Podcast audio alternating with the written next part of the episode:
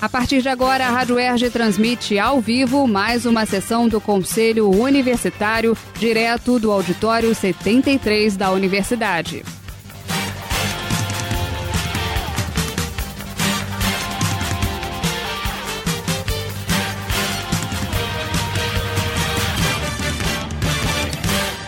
Quero lembrar um momento especial porque passa a nossa universidade, inserida num contexto nacional de desprezo à educação, à ciência, à tecnologia, à cultura, ao pluralismo de ideias e, por que não dizer, à imersão de uma onda anti-intelectualista em nosso país. Nesse contexto, hoje, a UERJ, que passou por sua mais grave crise num passado muito recente, começa a viver um momento de normalidade institucional. E, ao mesmo tempo, nós verificamos que na esfera federal, as universidades públicas começam a passar por um tormento que nós conhecemos bem, resistimos e sobrevivemos mas que hoje ganha contornos que vão além da crise financeira. É, tem contornos de questionamento ao próprio papel das universidades. Então, hoje, temos uma tendência a não termos, no âmbito das universidades federais, reitores eleitos, com não só o desrespeito ao primeiro lugar das listas tríplices, mas até o desrespeito à própria ideia de lista tríplice. Temos o ataque ao âmago da autonomia universitária, que é a autonomia didático-científica. As universidades estaduais já tiveram, num passado recente, e por que não dizer, nunca conseguiram superar a violação à sua autonomia administrativa e financeira. Mas nunca chegamos a ter, desde a redemocratização do país, um ataque institucional à autonomia didático-científica. Todos nós sabemos, vivemos na pele, que a autonomia didático-científica acaba sendo comprometida quando a autonomia financeira e administrativa é violada. Mas o que se vê hoje na esfera federal é um ataque ao cerne da autonomia didático-científica, determinando currículos, determinando financiamentos dirigidos a determinadas áreas em detrimento de outras, o que acaba comprometendo a própria existência da autonomia em qualquer das suas acepções. Se a nossa história mostra que há muito tempo nós deixamos de ser uma universidade autônoma do ponto de vista financeiro, acho que nunca fomos, e do ponto de vista administrativo, perdemos isso ao longo dos anos. É, mas as universidades federais hoje estão passando por um período de ataque, inclusive, à autonomia didático-científica. Então, eu, eu acho que nós que estamos vivendo um período de normalidade institucional nesse momento, apesar do plano de recuperação fiscal, nós temos a responsabilidade de apontar os caminhos da universidade pública nesses tempos sombrios que a universidade pública vive no Brasil. É mais uma responsabilidade que a UERJ tem que assumir.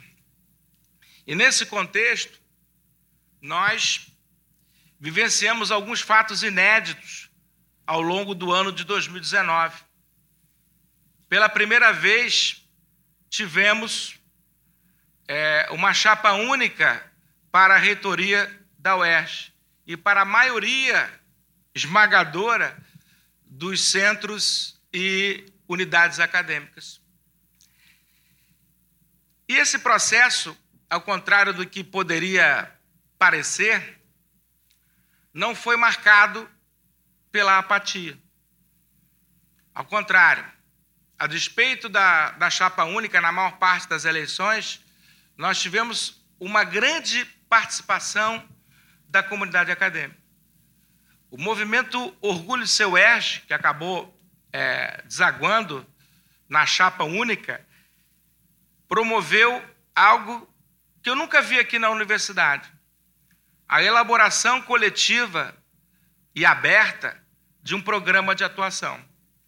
Mas todos foram convidados a participar, mais de 300 pessoas, entre professores técnicos e discentes, participaram da elaboração desse programa, que hoje é de conhecimento de toda a comunidade acadêmica, o que aumenta a nossa responsabilidade.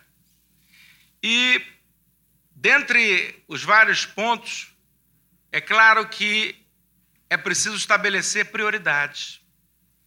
E essas prioridades já estão sendo é, atendidas desde o dia 2 de janeiro. E eu queria muito sucintamente prestar contas ao Conselho Universitário desse primeiro mês de atingimento das nossas prioridades. Sendo muito sucinto para não, não tomar ponto da nossa pauta, hoje temos a ordinária e a extraordinária. Então, muito sucintamente, eu queria noticiar a vocês, é, todo mundo acompanhou que nós elegemos a questão do CAP como a prioridade número zero da administração, é, especialmente no que tange à alimentação. Eu quero anunciar ao Conselho que a partir do semestre 2021, portanto, a partir de março, nós teremos alimentação para os alunos do CAP. Teremos uma fruta na entrada,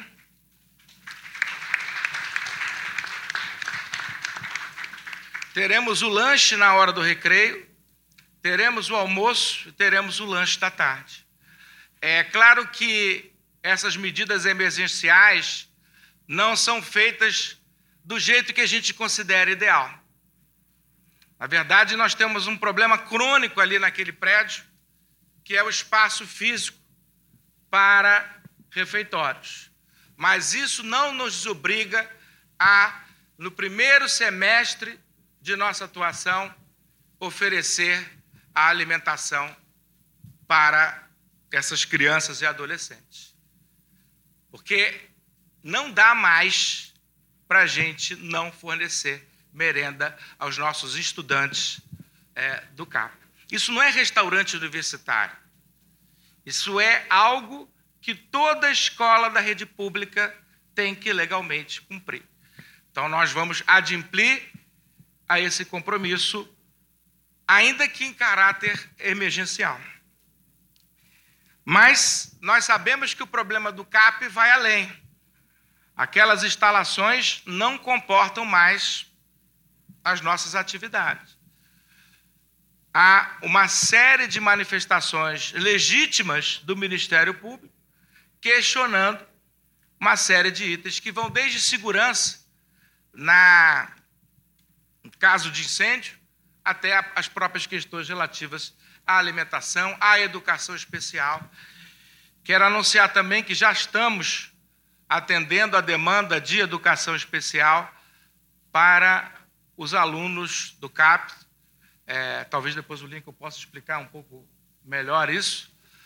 É, e acho que a principal novidade é que nós queremos dar uma solução definitiva para a questão do espaço do CAP.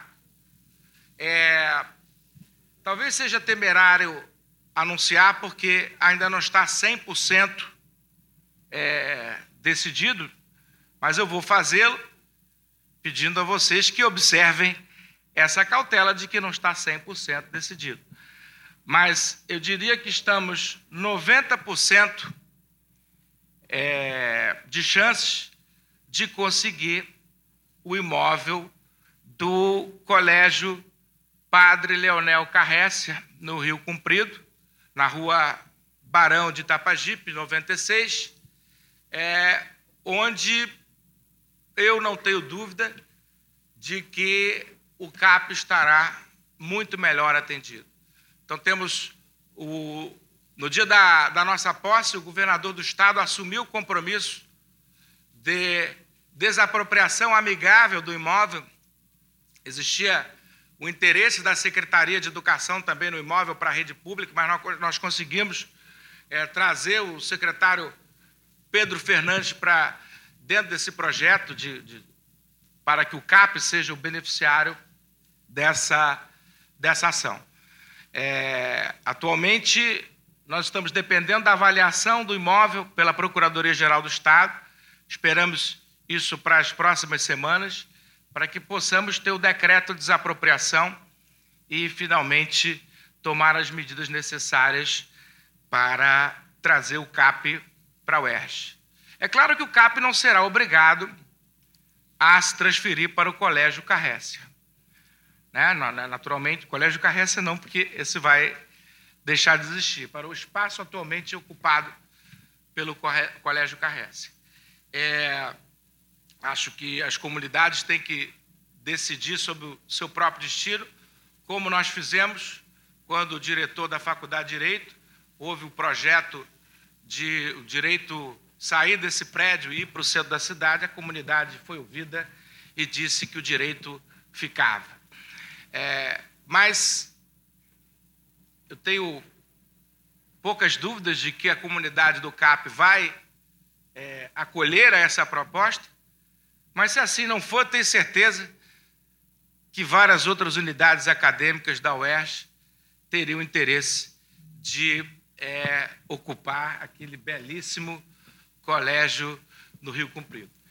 É, então, o nosso desejo é que o CAP ocupe aquele espaço, mas se assim não for, eu quero aquele espaço para o Oeste, independentemente de, de quem ocupe. É, quero anunciar também, já tem sido divulgado pelo governo do Estado na imprensa, que estamos negociando com o governo do Estado a obra do prédio da Fonseca Teles para a criação de um centro tecnológico, é, preservando os nossos atuais espaços, dos, dos laboratórios atualmente ali presentes, e também de a UERJ pilotando um projeto que ainda precisa ser discutido, ainda precisa ser delineado, de é, Centro de Tecnologia e Inovação no prédio da Fonseca Teles.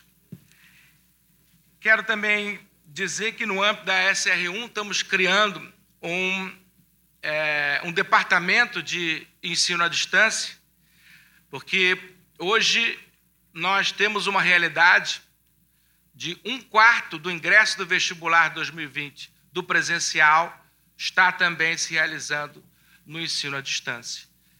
E a essa altura do campeonato, dizer que somos contra ou a favor do ensino à distância é mais ou menos como dizer que nós somos contra ou a favor da globalização. É, não, não há muito o que se manifestar. Mas nós precisamos que o ensino à distância não seja substituição do ensino presencial. Nós sabemos é, da perda de conteúdo que nós temos na modalidade do ensino à distância. E o que nós precisamos fazer é que esses cursos de ensino à distância que levem o selo da UERJ sejam regulados pela UERJ, sejam pensados pela UERJ, sejam disciplinados pela UERJ. Hoje isso está sofrendo um crescimento sem controle. Nós vamos agora regular e controlar, disciplinar, discutir, debater com a comunidade acadêmica qual é esse modelo. E para isso, estamos criando esse departamento no âmbito da SR1.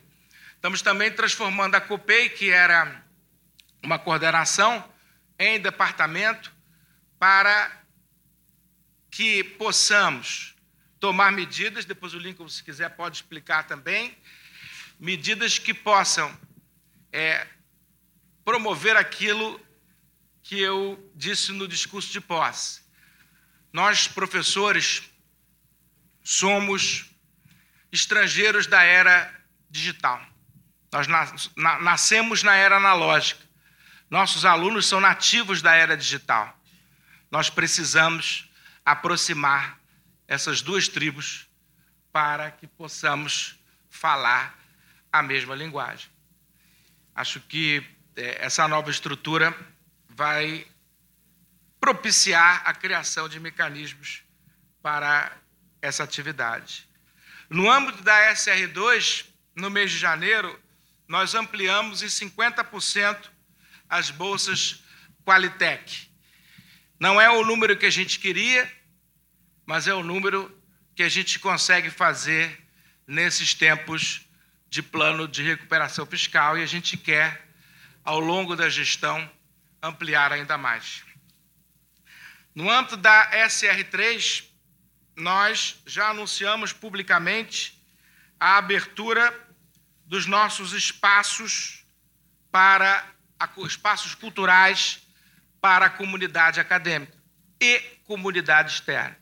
Nosso teatro é, Odilo Costa Filho, nossa concha acústica Marielle Franco, nosso Teatro Noel Rosa, nosso Auditório Cartola, nossos auditórios do Pavilhão João Moreira Filho, constituem um dos principais parques culturais da cidade do Rio de Janeiro. Eu não conheço outra instituição que tenha esse equipamento à sua disposição. E nós vamos abrir esse equipamento para a comunidade interna e externa, para que a cultura e a extensão sejam caracterizadas como a forma de aproximação da UERJ e a comunidade. É, a gente reclama muito do papel que hoje nós somos obrigados a desempenhar, tendo até que provar que a Terra não é plana. Mas é preciso reconhecer que, em alguma medida, nós nos afastamos das comunidades. E outros segmentos, evidentemente, ocuparam esse espaço. E agora nós estamos tendo que brigar para segurar bolsas, segurar conquistas que há muito tempo eram dadas como certo. E para êxito de qualquer iniciativa nossa, nós precisamos nos reaproximar da comunidade. Esse é um primeiro passo quase simbólico, mas há muito mais a fazer no campo da extensão e da cultura. É, me parece que extensão, cultura e comunicação social são as chaves para essa reaproximação com a comunidade. Estamos reestruturando a Comuns também.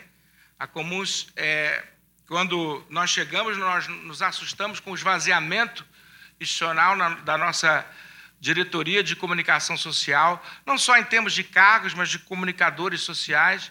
Quando chegamos, não existia um comunicador social concursado na Comuns. Nós vamos fazer concurso para comunicador social, porque essa é uma das prioridades da nossa gestão. Já que estamos falando de pessoal, gente, eu estou consumindo o tempo todo do expediente, mas eu vou devolver para vocês. Mas acho importante, nessa primeira sessão, fazer essa, essa prestação de contas. É, no, no, campo da, da, da gestão de pessoal, nós queremos comunicar que não existe mais a SRH existe a Superintendência de Gestão de Pessoas. Isso não significa só uma mudança de nomenclatura, significa uma mudança de mentalidade.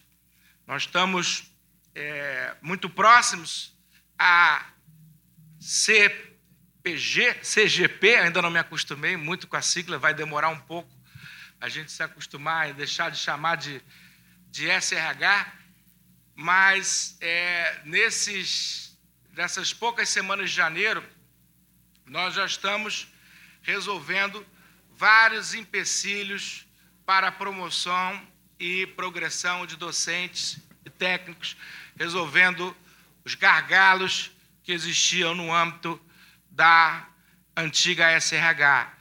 Estamos também desembaraçando a promoção de 289 docentes para adjunto e associado, conforme anunciado pelo governador do Estado no, na inauguração do navio oceanográfico professor Luiz Carlos.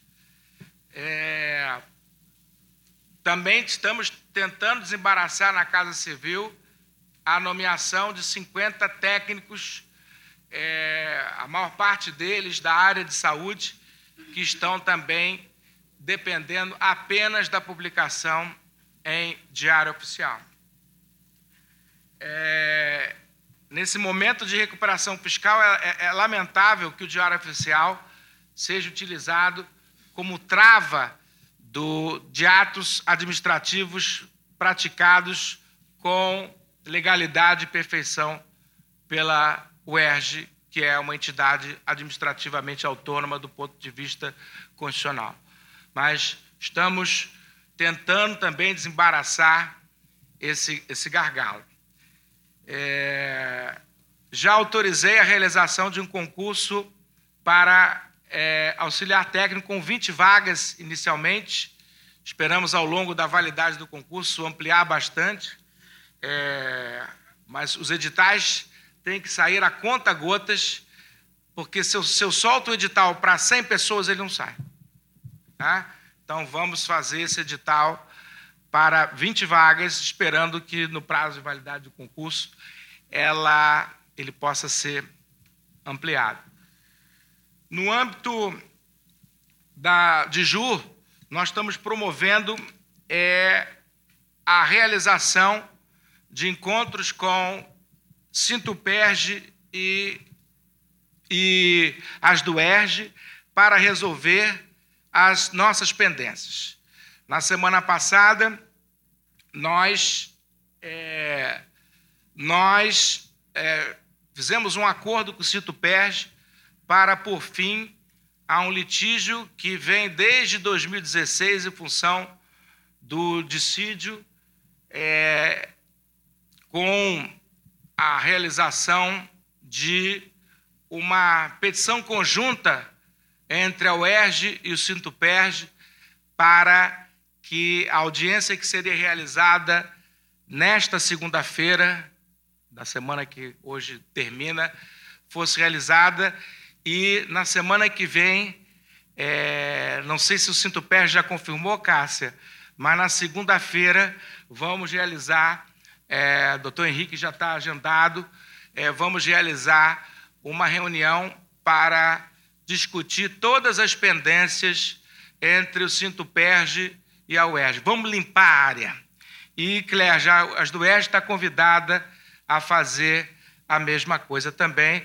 Não sei se o DCE tem pendências judiciais com a UERJ, mas também está convidado a resolver todas essas pendências. É...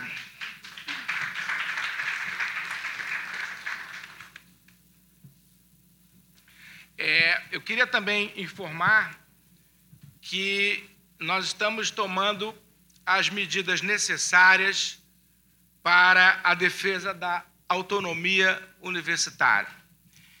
Nós estamos procurando ter um canal de articulação e negociação com o Poder Executivo, mas temos a consciência de que nem tudo será resolvido lá.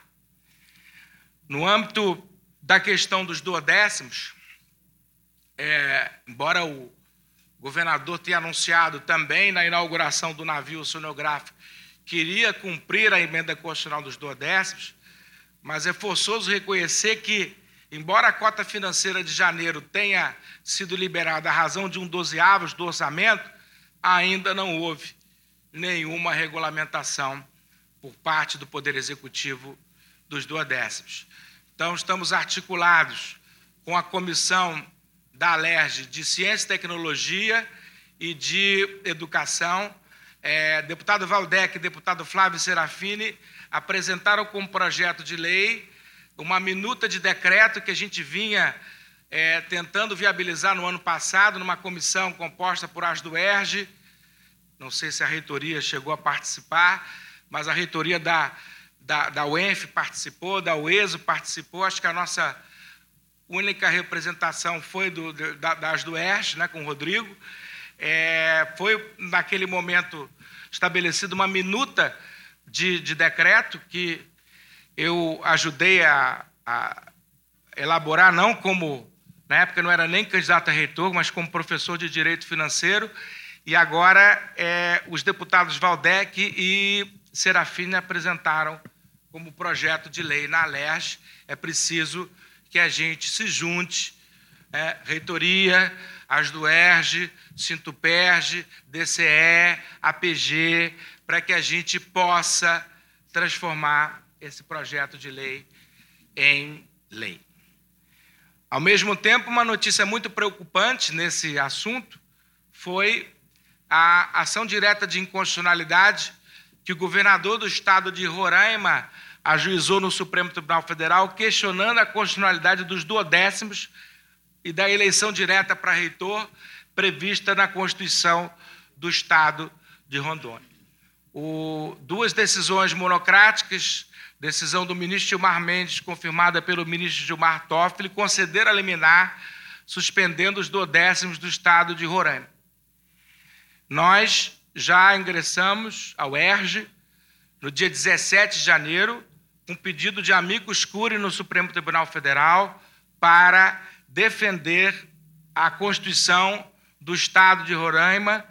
O nosso, o no, a nossa legislação não está em discussão, mas nós temos todo o interesse que a Constituição do Estado de Roraima permaneça rígida no que tange a esse assunto, porque senão teremos uma jurisprudência do Supremo Federal contrária aos duodécimos, contrária à eleição direta e até à autonomia administrativa conforme previsto. A Constituição de Roraima foi além da Constituição do Estado do Rio de Janeiro em muitos aspectos positivos. Né? E nós precisamos criar um movimento nacional em defesa da autonomia universitária, tendo como pedra de toque esse, essa ação direta de inconstitucionalidade. Eu faço um apelo às entidades que mobilizem o ANDES Nacional, a UNE, todas as entidades nacionais que. Oi? Fazubra, todas as entidades nacionais que tenham apreço pela autonomia universitária, que ingressem também como amigos curi no Supremo Tribunal Federal para defender o Estado, a Constituição do Estado de Roraima, que para mim agora passou a ser algo fundamental para a defesa da autonomia universitária no Brasil. Quero também anunciar que, do ponto de vista da, da, daquele nosso compromisso com a assistência à saúde física e mental da comunidade, não só estamos montando uma comissão técnica presidida pelo vice-reitor é, para estudar as medidas que serão adotadas, mas nós já conseguimos um espaço de 500 metros quadrados na Policlínica Piquet Carneiro para dar atendimento à comunidade acadêmica é, existem empecilhos de ordem legal a que isso seja feito no UP, por causa do, do, do o UP é SUS, o SUS é regulado pelo CISREG, o CISREG não permite que a gente faça esse tipo. Tem gente que já me propôs, não, então flexibiliza o SUS, que aí a gente atende a comunidade. Mas aí passou boi, passou boiada, né, minha gente? Não vamos brincar com isso, porque isso é coisa muito séria. É, é claro que a gente vai precisar de, de recursos para dar esse atendimento, mas nós vamos buscar esses recursos. Estamos propondo a este egrégio conselho é, a criação da subreitoria de, espero que pró-reitoria daqui a pouco, né? é, subreitoria de políticas e assistência estudantis. É, essa subreitoria, nós pretendemos, ou pró-reitoria, nós pretendemos que seja o polo articulador da política de assistência estudantil é, no nosso, na nossa universidade. Nós manteremos na SR1 toda a atividade de acompanhamento da graduação. Nós manteremos na SR2 toda a atividade de acompanhamento dos cursos de mestrado, doutorado e lato senso. E na SR3, os cursos de extensão.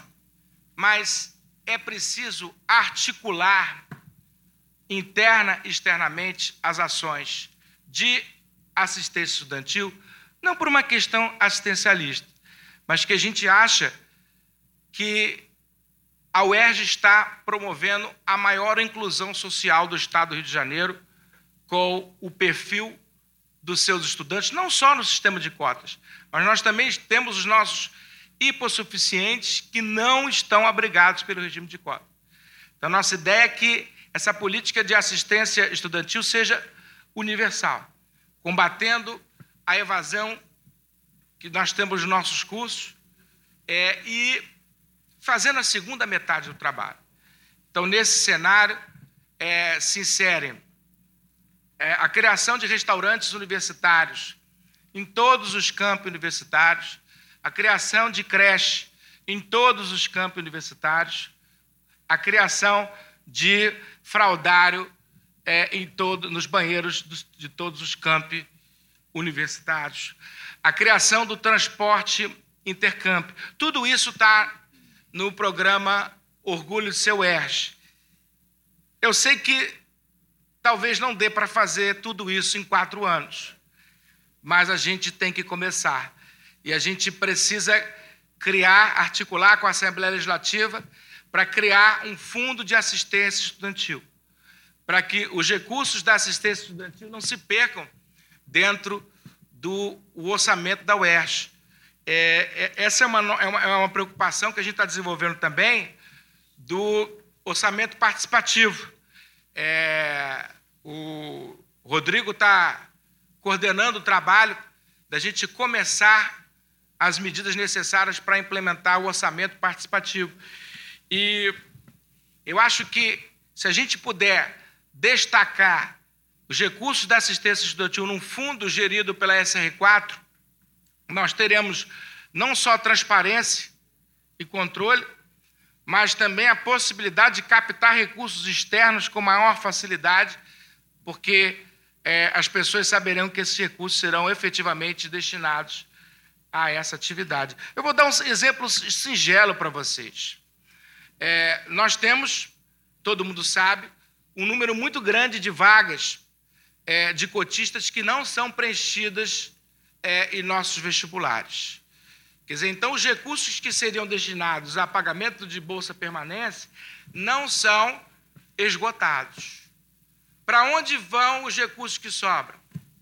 Para qualquer lugar.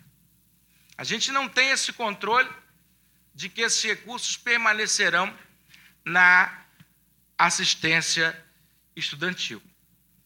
É, estamos também propondo ao Conselho Universitário, isso está pautado hoje, é, o Congresso da UERJ. O Congresso da está pautado na extraordinária. O Congresso da UERJ visa adotar esta universidade de um projeto um projeto de universidade. Nós tivemos o projeto, em 1950, de criar uma grande instituição de ensino, de excelência, nível de graduação. O fizemos com sucesso.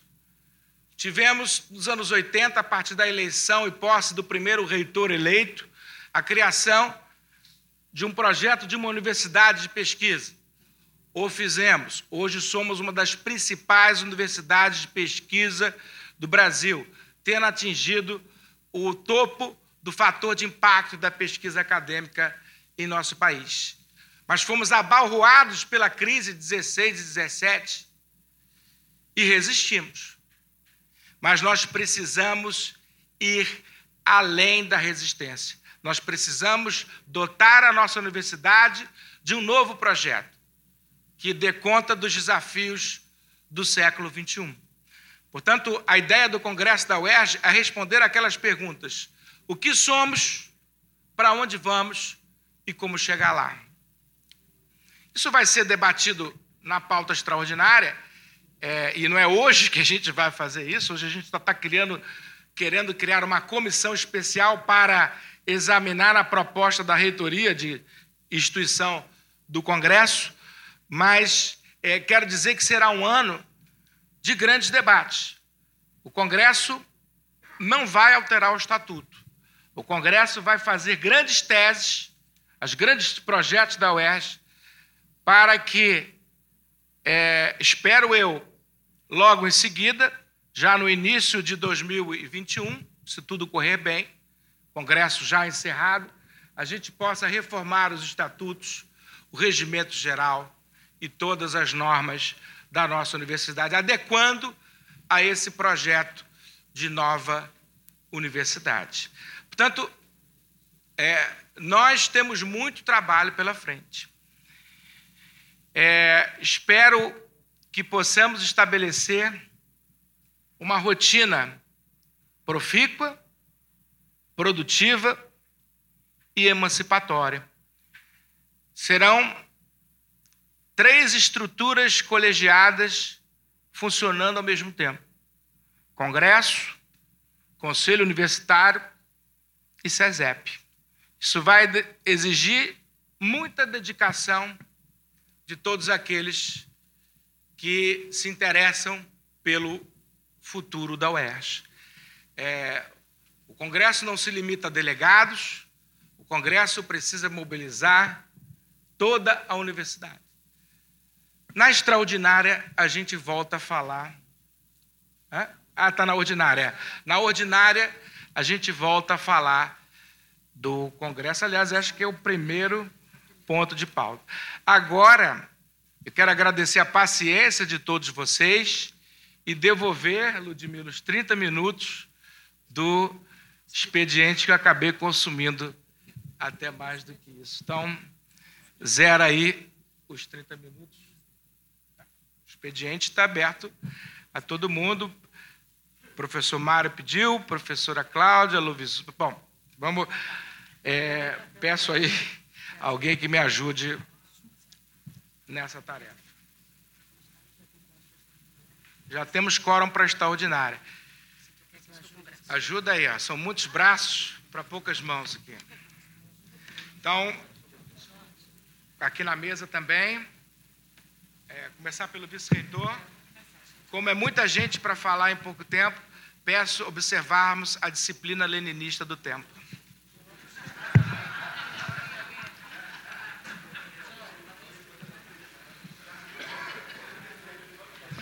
Bom, bom dia a todas e todos, bom dia, magnífico reitor, demais componentes da mesa. Eu queria é, expressar minha alegria de estar hoje podendo sentar aqui do lado do reitor, é, depois de 20 anos é, nesse conselho, quando passei os 12 primeiros anos aí sentado numa cadeira dessas e os quatro últimos compondo esta mesa, né? É, queria agradecer a comunidade que confiou no nosso nome e ratificar algumas. Uma, uma pauta do, do, do, nosso programa que me toca muito, que é a questão do atendimento à saúde é, para o nosso corpo docente, corpo discente, que é uma coisa que sempre me incomodou desde que eu cheguei na direção do centro. Eu sei que é uma questão é, complicada, tem uma questão legal importante mas nós estamos constituindo uma comissão técnica e essa comissão técnica vai a fundo nesse, nesse, nessa questão. Nós sabemos que algumas universidades têm modelos para atendimento dos seus servidores e alunos. Nós vamos procurar esse modelo, esses modelos, e tenho certeza que nós vamos é, conseguir abrir essas portas para a nossa comunidade. Também queria falar, o reitor não falou, mas também é um desejo dele e está dentro do nosso programa, é a abertura de pequenas enfermarias em cada um dos nossos campos externos. Isso também está dentro do projeto e, se Deus quiser, nós vamos conseguir fazer isso aí também, tá? Eu acho que muitos, eu, eu hoje em dia eu estou muito motivado e muito confiante que essa universidade vai caminhar muito bem nos próximos anos. Eu acho que os, os ares vão ajudar a UERJ e, se Deus quiser, nós vamos ter grandes conquistas pela frente. Sendo assim, eu encerro aqui a minha palavra, porque eu acho que tem todo mundo quer falar, tem muita gente para falar e nós vamos ter boas falas aí com certeza. Obrigado. Professora Cláudia Gonçalves.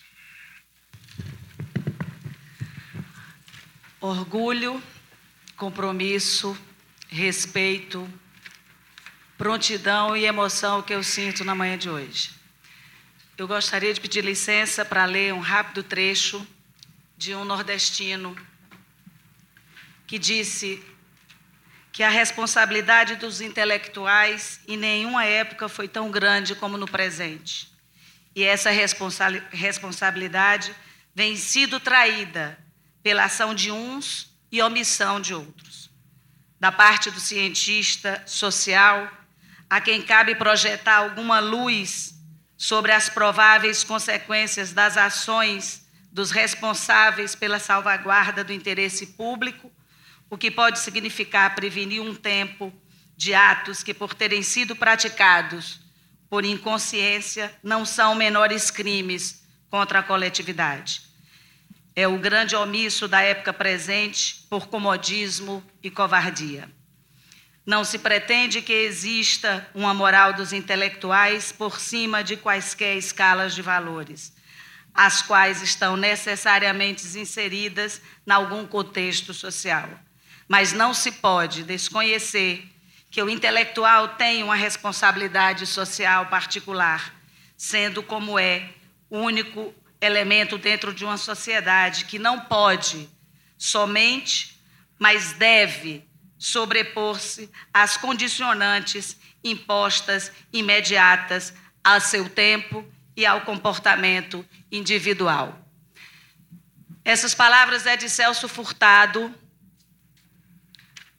um nordestino que sai em 1920 do Alto Sertão da Paraíba ingressa aos 19 anos na Faculdade de Direito da Nacional, em 44 sai e vai se doutorar, vai à guerra, é convocado, de 46 a 48 faz seu doutoramento em Sorbonne, em 49 volta para o Chile para fundar a CEPAL. É com orgulho eu como mulher nordestina, pessoa que se formou pelas bases do pensamento fecundo desse grande homem que não é um economista, é um homem que pensou o Brasil, é um cidadão do mundo, cujo objeto do ato da EDA, do ato executivo número um dessa reitoria, no dia 2, foi nomeá-lo o ano Celso Furtado. O ERG, esse ano, tem o nome de Celso Furtado. Teremos um grande seminário em novembro, teremos uma, uma larga coletiva construção ao longo desse que é o ano de 70 anos dessa grandiosa universidade. E eu, repito, a emoção, eu andei rebobinando a memória dessa bancada.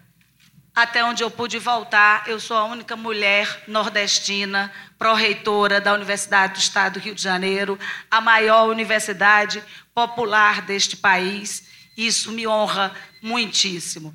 Já vou só fazer três anúncios no cordão dessas realizações Conclua. que o magnífico reitor colocou. É, vamos realizar a Calor Arte, depois todos estão serão envolvidos, mas é uma, uma experiência nova das três subreitorias, junto com o movimento estudantil, e tem uma programação vasta. É, a gente já está chamando de Calor Arte, porque arte por toda parte, cultura é uma prioridade dessa gestão. Criamos no nosso gabinete da SR3 Conclua. o projeto estratégico de articulação e cultura popular e de extensão à distância. Oxalá tudo corra bem para nós. Muito obrigada. Bom dia a todos. Jorge.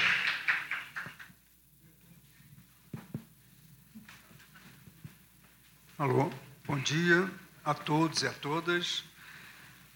Gostaria de é, transmitir é, breves palavras em nome dos, dos colegas diretores de centros setoriais que assumiram, juntamente com os é, subreitores, futuros pró-reitores, né, e desejar um profícuo mandato para todos.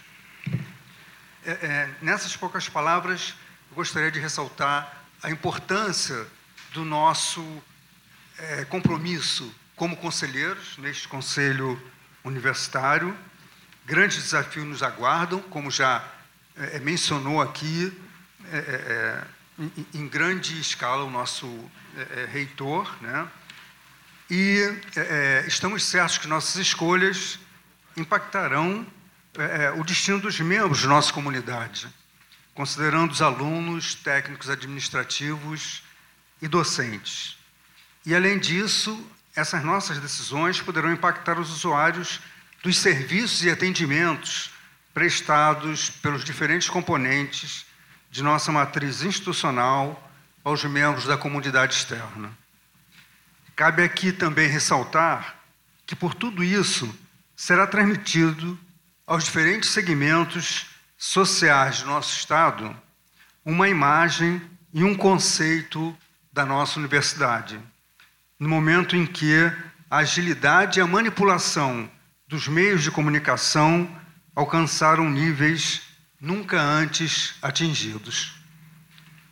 Certamente devido ao grande esforço e dedicação dos servidores docentes e técnicos administrativos da UERJ, e apesar dos ataques sofridos nos últimos anos por governos anteriores, é, é, temos alcançado avaliações da maior relevância de instituições nacionais e internacionais, posicionando a UERJ entre as maiores universidades do país e constantemente referenciada.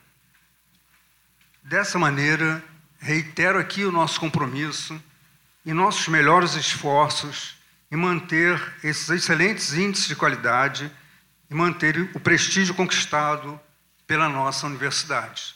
Muito obrigado. Fred.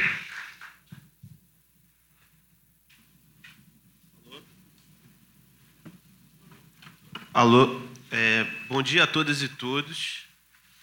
É, eu ia começar essa fala fazendo uma expondo assim, uma reclamação do, do pessoal terceirizado, né, do, dos elevadores, que eles têm reclamado muito em questão do calor, né. Temos passado os dias aí de muitos, muito quentes e o pessoal tem reclamado que por falta de questão de ventilação. Né? O, o, apesar de termos adquirido os novos é, elevadores e muito bons, a ventilação ali é muito precária e o pessoal tem reclamado muito do calor. Né? E né, a gente sabe disso passando só por, quando a gente sai do, do nosso setor, da nossa sala e vai só para o corredor, a gente sente uma diferença muito grande em relação à, questão do calor. Temos passado os dias quentes, como eu disse. Mas esse pessoal né, fica ali confinado, ali, né, trabalhando suas, seu expediente ali naquele elevador e sem qualquer tipo de refrigeração. Então, eu queria só deixar registrado o que eu tenho escutado de muitos terceirizados e terceirizadas, tá? Outra questão é a questão do concurso. Na verdade, é uma questão de, de uma pergunta, de um esclarecimento. Porque o magnífico reitor falou sobre concurso 20 vagas para auxiliar. Só que no nosso plano de carreira ficou meio que extinto né? o cargo de auxiliar técnico.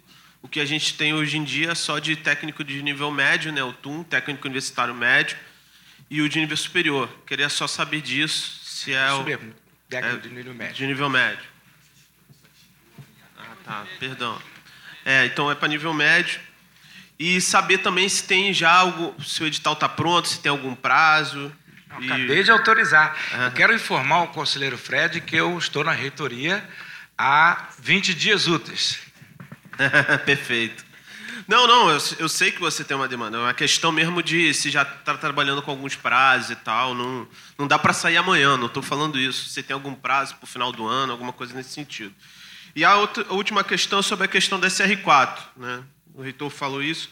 Eu, eu admiro essa proposta, acho que é uma proposta muito boa e muito importante é, para os alunos, sejam da graduação como da pós. Eu participei, quando foi criada a PR7, né, na, na UFRJ, era estudante da, da, da UFRJ, participei, é, presenciei a criação da PR7, foi uma grande conquista para os estudantes da graduação e da pós-graduação, mas é só uma questão de. Eu sei que essa proposta ainda vai ser melhor trabalhada, mas é, uma demanda do, dos estudantes da pós é que essa PR4 também possa atender é, bem os alunos da pós-graduação, né? E talvez, até agora, a APG não foi chamada para conversar sobre essa proposta, não sei se o DCE foi, mas talvez a gente tenha uma conversa com, com, com o reitor nesse sentido de a gente conseguir é, qualificar ainda mais a PR4, né? como eu disse, vai ser de extrema importância para todos os estudantes, seja da graduação ou da pós, mas ver se a gente pode contribuir em algum sentido para melhor atender os alunos da pós-graduação. Obrigado. Conselheiro Gaioso. Alô, bom dia. Reitor, para ser breve, objetivo e rápido, só três questões da sua fala. A primeira em relação ao CAP, porque me parece que já havia uma decisão judicial do CAP vir para a escola argentina aqui em Vila Isabel, e, pelos conhecimentos que eu tenho, a escola já foi desocupada, o município teria desocupado a escola argentina para receber o CAP, e aí fomos surpreendidos com o governador na sua posse, falando do, do Carrécia, que é um excelente espaço, eu queria é, entender isso. O segundo, reitor, é, aí é para a SR3, né? É, lembrar também que a cultura passa pelas manifestações religiosas de todos os matizes, né, de todos. Então, que a SR3 também podia ser é, acolhedora e plural nesse sentido, e a gente tem visto que muitas denominações religiosas têm sofrido, tanto no nosso Estado como no país, é, perseguições, ataques, destruições. Né? Eu, enquanto católico, eu prezo muito pela unidade entre é, a manifestação religiosa de todas as pessoas, inclusive daqueles que dizem é, não professar nenhuma religião. Né? Então, assim, é, seria bom que a SR3 é, passasse em homenagem à professora ao meu lado. e por último, reitor, é, eu queria colocar o seguinte: eu espero que não seja só uma mudança de nome na SRH. Né? É, a gente tem aí um, um, um, projeto que foi assinado com o, o professor Rui na, no final da gestão dele, de progressão de alguns servidores, de alguns funcionários, e a gente já recebeu algumas notícias que nessa última que foi feito agora, eh, alguns servidores técnico-administrativos não foram contemplados, né? E procuraram eh, a SRH para falar sobre isto. E, infelizmente, não sei quem foi o servidor que disse para a pessoa assim: é assim mesmo, cada dia é um. Então, o servidor sai de lá magoado, né, achando assim, ah, quer dizer que é no sorteio, né? Então, joga num saquinho. Então, é, eu queria que essa mudança de nome não fosse apenas é, nomenclatura, mas que fosse também de atitudes e de gestos, tá? Mas eu queria ouvir do senhor a questão é, do CAP, tá? Obrigado. Rapidamente, respondendo ao Gaioso, a questão da, da escola argentina, o, o município do Rio de Janeiro ainda não restituiu o imóvel para a UERJ. Nós estamos promovendo a execução de sentença mas uma coisa não impede a outra. Né? Nós é, entendemos que a própria escola argentina hoje não é suficiente para comportar o CAP do tamanho que ele está hoje. É, quer dizer, então, uma coisa não, não depende da outra. É, sobre a, a questão das progressões, a SGP está trabalhando a pleno vapor para rapidamente atender a todos os casos. Não saíram todos ainda, mas vão sair todos brevemente. E, assim, é claro que quando alguém vai perguntar, e o meu? Por que não o meu? Assim, não dá para a gente também atender a quem foi lá pedir. Né? É, mas pode ter certeza que muito em breve tudo estará resolvido. É, conselheira Deise Mancebo. Opa, agora entrou. É, bom dia a todos e todas. Gostaria de dizer da minha satisfação de chegar nesse conselho com uma pauta cheia de itens, muito bom isso. Eu confesso que eu estava bastante cansada do marasmo que eu vivi nos últimos dois anos e com toda a explanação que eu ouvi no, da parte do reitor é, no início desse conselho. Bastante animada, bastante entusiasmada. É, da minha parte, é, vou tentar cumprir um mandato legislativo, ou seja, um mandato que não é o executivo, né? É um mandato que, ao contrário, acompanha, é, fiscaliza em alguns momentos, controla, discorda, etc., o executivo da universidade, mas bastante entusiasmada com o que venho assistindo no que tange ao Conselho. É, eu vou, minha fala é especificamente sobre um ponto que eu considero central, é, para além de termos uma reitoria proativa, é muito importante que a gente tenha dinheiro para poder fazer as coisas. Então, eu acho que são os dois pilares centrais dessa universidade. Eu tenho dito em todas as minhas falas, em todos os lugares, que esse ano é o ano do tudo ou nada da UERJ, e eu acho que a gente deve apostar todas as fichas no tudo e faz parte desse tudo o cumprimento dos duodécimos. Uma das questões que eu ia fazer era perguntar a quantas andas, já foi explicitado, não vou repetir, e a importância do orçamento ser participativo, questão que a CPLN, a CPLN não, a CPPD, é, já valorizava bastante, tanto que, ao final do ano passado, ao final do ano passado, não, em mais ou menos em agosto do ano passado, quando aprovamos o orçamento de 2020, nós já fizemos um calendário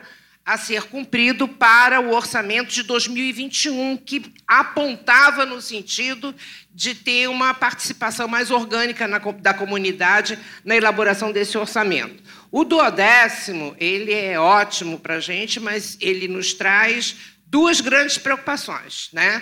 Transparência, cumprimento dos preceitos legais e tal, e democracia na gestão dessas verbas. Não nos interessa que entrem duodécimos na universidade que sejam alocados num único lugar ou num único espaço ou no, é, no projeto de algum grupo de dentro da universidade. Tem que ser participativo e transparente.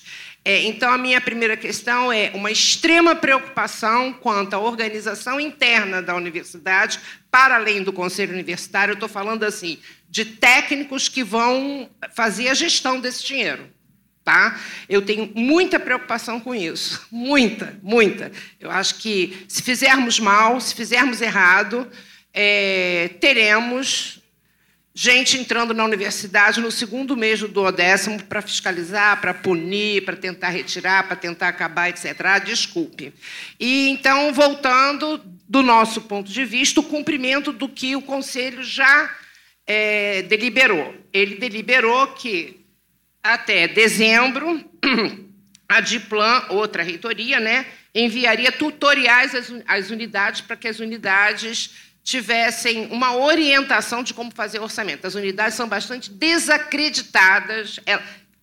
desculpem, elas desacreditam em mandar esse orçamento, que mandam ano após ano e as coisas nunca são feitas, nunca são cumpridas. Então, elas normalmente nem muitas nem respondem a esse pedido de é, fazer o orçamento da sua unidade específica. Então, vejam, é, é, isso era até dezembro, isso não foi feito, só foi mandado uma planilha para as unidades e até onde eu sei, muitas não responderam.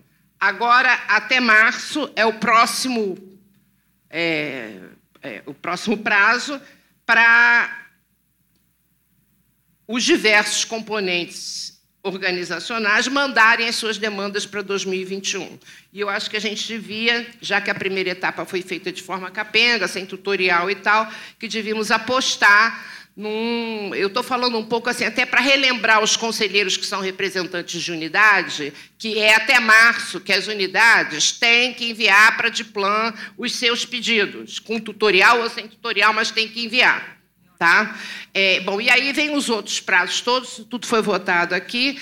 Então, a minha questão é a organização interna da universidade para fazer cumprir os duodécimos, um, e dois, nós aqui ajudarmos no cumprimento do que nós mesmos resolvemos. Tá? Obrigada. Obrigado. Conselheiro Leonardo. Bom dia. Bom dia a todos na mesa, todos estão nos acompanhando, os conselheiros. Primeiramente, queria desejar sucesso na né, nova gestão, reitoria, diretores de centro. É, realmente confesso que a gente está com muita expectativa, né? porque nosso mandato aí, que está completando dois anos, foi um momento de resistência, pura e simples resistência. Então, a gente está com uma expectativa grande mesmo, né? e principalmente a partir da efetivação dos duodécimos. Né? Então, a gente tem que correr atrás dessa importante conquista. É, eu tenho dois pedidos de esclarecimento né, sobre é, alguns pontos que eu não tive ainda resposta. Né? O primeiro, das instâncias mais próximas. Então, eu queria trazer aqui para a reitoria. Primeiro, é só relembrar a questão da, da eleição da Policlínica Pia Carneiro, que a gente retirou uma deliberação na última sessão, que iria ser constituída nova comissão eleitoral. A gente fez até uma proposta de ter uma comissão né, com pessoas aí com talvez mais longo de casa, maior experiência é, questão eleitoral. E é, as eleições seriam em junho, sendo mantidas novas chapas. Né? Então, eu queria saber se já tem um, um planejamento aí para a gente definir logo essa comissão e traçar um calendário efetivo, até porque parece que a proposta né, para as eleições dos novos conselheiros será realmente em junho e, se tudo correr bem, já vai definir isso hoje. Né? E o outro ponto é, é, algo que apareceu, inclusive manifestações ali de dentro da policlínica, ainda é, não há um conhecimento, que é sobre o edital que ocorreu no dia 23 de dezembro da contratação temporária de profissionais pela Fundação Saúde, do Estado do Rio de Janeiro, que é uma fundação pública do Estado, mas de direito privado. É, e a policlínica aparece como um campo de atuação ao longo dos hospitais do Estado e da rede federal, que são os hospitais já é, classicamente que participam da Fundação Saúde. Eu, eu, destaco isso porque é um tema quentíssimo na saúde pública, né? essa relação com as fundações é, privadas ou públicas de direito privado. E isso geralmente nas universidades, quando isso é trazido, é trazido para discussão né, nos seus conselhos superiores. Então, eu queria saber também se há alguma manifestação da reitoria, algum conhecimento detalhado sobre isso, porque parece a previsão para efetivação já do, dos contratos é em março. Ok? Muito obrigado. Bom, esclarecendo sobre a eleição da Piquet Carneiro, as decisões do Conselho serão cumpridas. É, quero informar que a questão foi judicializada por um dos candidatos, mas enquanto não houver decisão judicial, vamos tocando o calendário. Apenas para esclarecer que, por uma questão de logística, nós vamos fazer primeiro a eleição dos conselhos e depois a eleição da policlínica, em função da necessidade de renovar os mandatos. É, a respeito dessa questão da Fundação de Saúde, eu tomei conhecimento da mesma forma que todos vocês, que causou bastante perplexidade. Pedi ao diretor interino para pesquisar o assunto, é, ele teve uma reunião com o presidente da, da fundação. É, a informação que veio é que isso era um projeto antigo, que a PPC tinha com a fundação para. Como é que chama aquilo? Para anomalias crâniofaciais. Quer explicar? Na realidade, é, a informação que eu tenho é que existe na Policlínica o CETAC, que trata dessas anomalias mais conhecidas do leporino, e que é, esse, essas pessoas viriam para esse setor, que é um setor do Estado que está lá dentro. Tá? De todo modo, de todo modo, foi orientado ao presidente da fundação que a UERJ não tem interesse de qualquer contratação sem conversar antes e saber do que se trata. Passo a palavra ao conselheiro Windeburgo.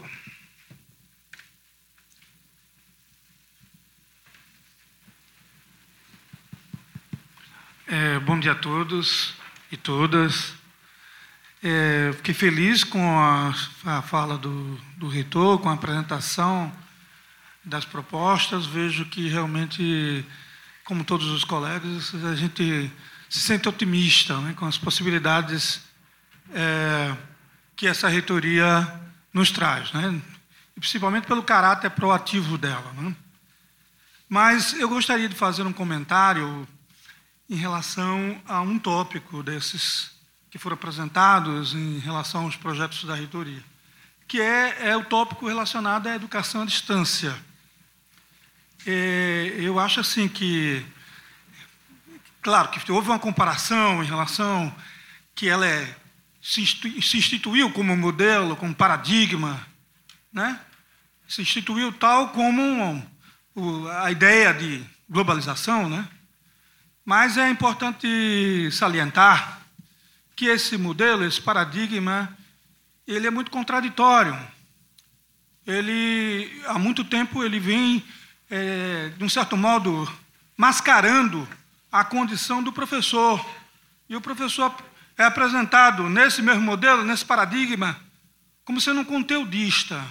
Quer dizer, ele não tem relação jurídica é, e sindical. É, o sistema se baseia é, uma remuneração de, de, de, bolsa. Essa semana foi pago dois meses de atraso de bolsa, que foi não só atrasos da, da CAPES, mas também atraso do CEDES, que ainda não pagou. Né? A relação é, é de uma precarização extrema.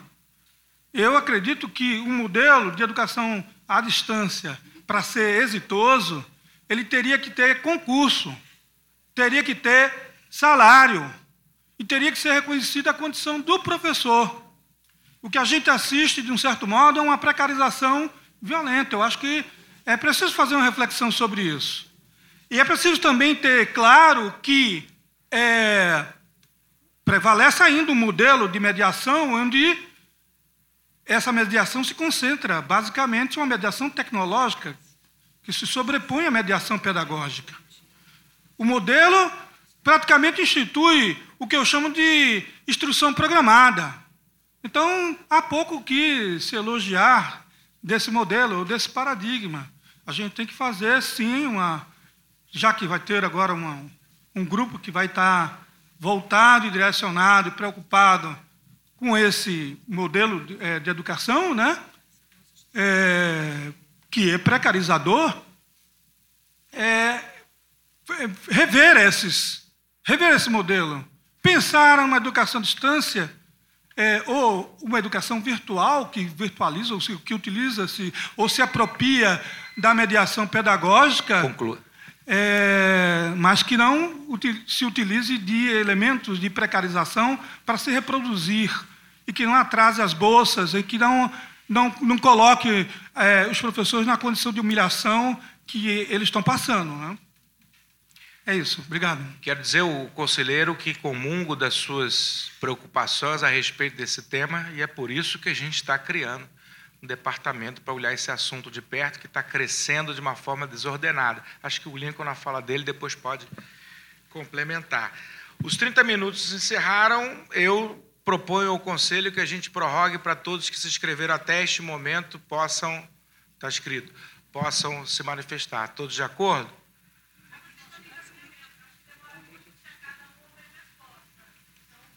Então não façam mais perguntas, que eu não gosto de deixar pergunta sem resposta.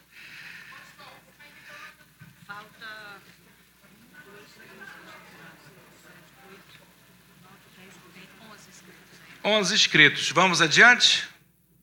Então vamos lá. Cássia.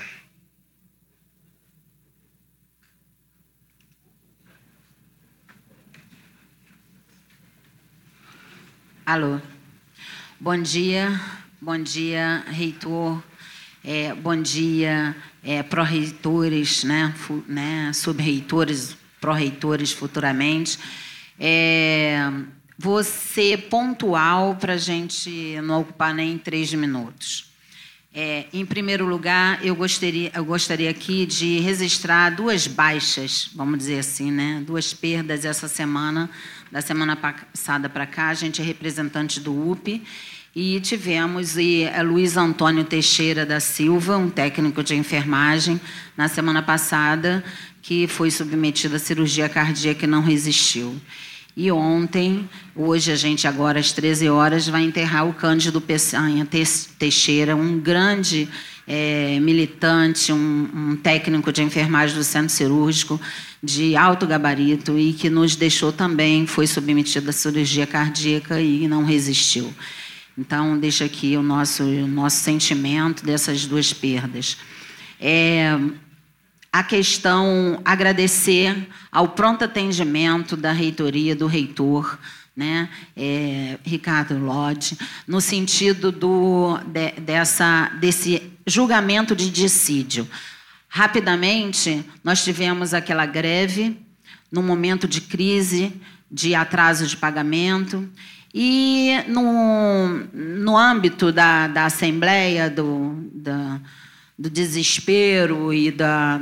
As pessoas colocaram no, na deliberação da Assembleia mapa zero. Isso custou, quando eu pegava o, microfone, 200 pessoas viravam as costas para mim. Eu falava com as pessoas de costas, porque até o fim eu defendi que não poderia sair mapa zero. Por conta desse mapa zero, a greve foi judicializada e, e por fim, voltou agora no cumprimento de um no, de, de, de é, quer dizer fazendo o fechamento da, da, do julgamento desse dissídio.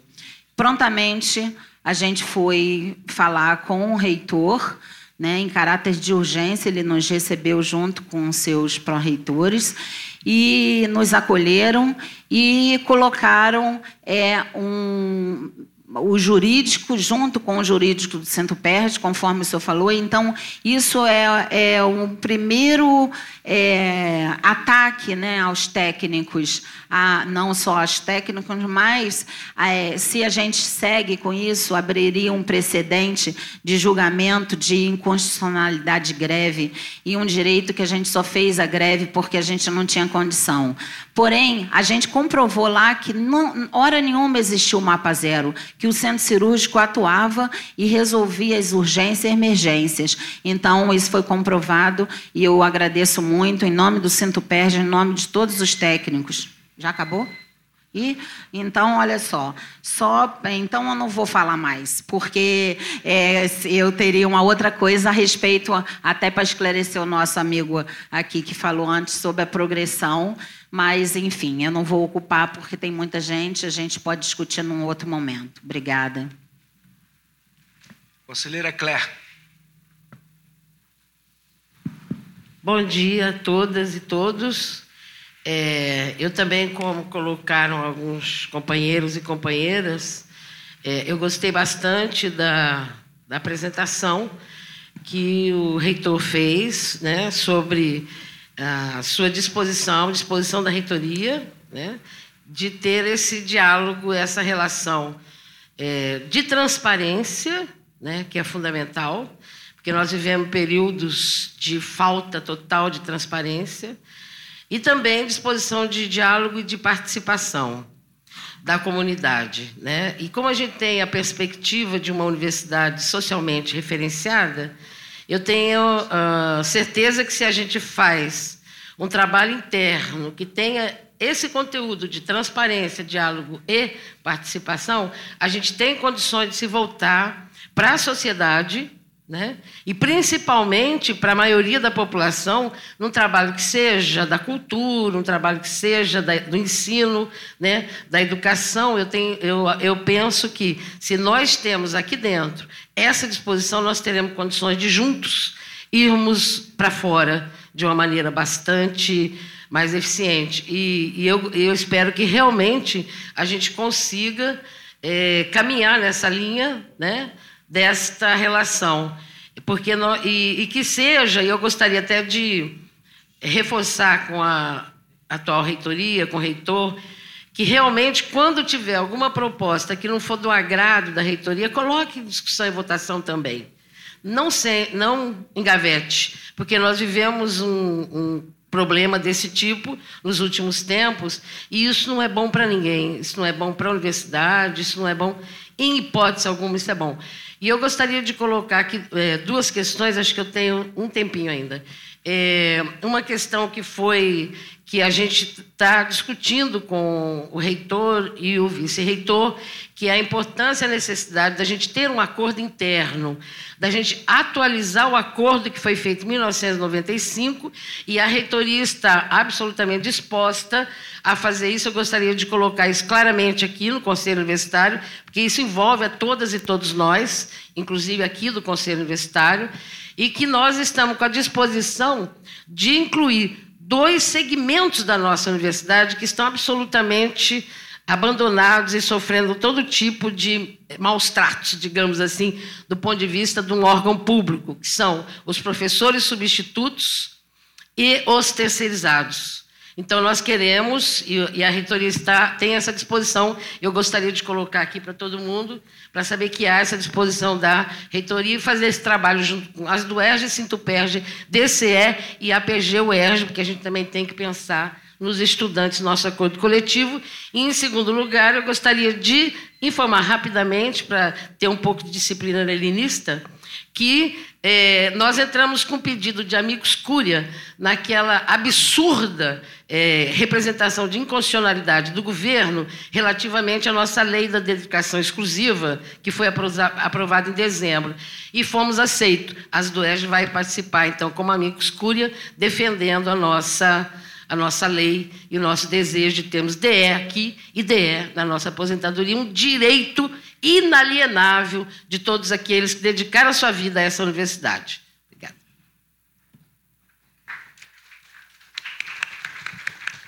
Conselheira Gilcilene. Em primeiro lugar, bom dia a todos. Né? Dizer que foi muito bom iniciar janeiro com um calendário de reunião do consumo disponibilizado. Né? Acho que isso demonstra por parte dessa nova gestão a valorização desse conselho, né, que é o principal órgão de representação e deliberação dessa universidade. Então, acho que eu queria deixar isso registrado. O segundo ponto é prestar solidariedade à população pobre do Rio de Janeiro que não tem condições financeiras para comprar água potável. Penso que a universidade não pode ficar indiferente como diz Gramsci, né, a essa dramática situação que o Rio de Janeiro, num verão, vem passando com as condições da água para beber. A universidade tem especialista que tem posição quanto a essa crise fabricada, que muitos afirmam que é uma crise para desmontar a SEDAI né, é, é, e favorecer a sua privatização. Então, eu, eu, eu, eu acho que a universidade tem que lançar um documento né, de tomando posição com relação a esse, esse problema que a gente está vivenciando dessa crise da água no Rio de Janeiro. Né?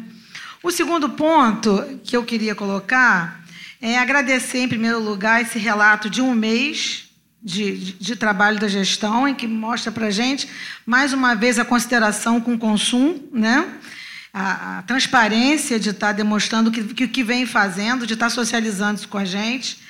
Mas eu, assim como conselheiro Edimburgo, queria é, é, que, a, gente pudesse discutir bastante essa questão desse núcleo de ensino à distância na SR1. Eu acho que você falou que a preocupação é com controle, né? de estar organizando os que vem acontecendo de forma desordenada na universidade.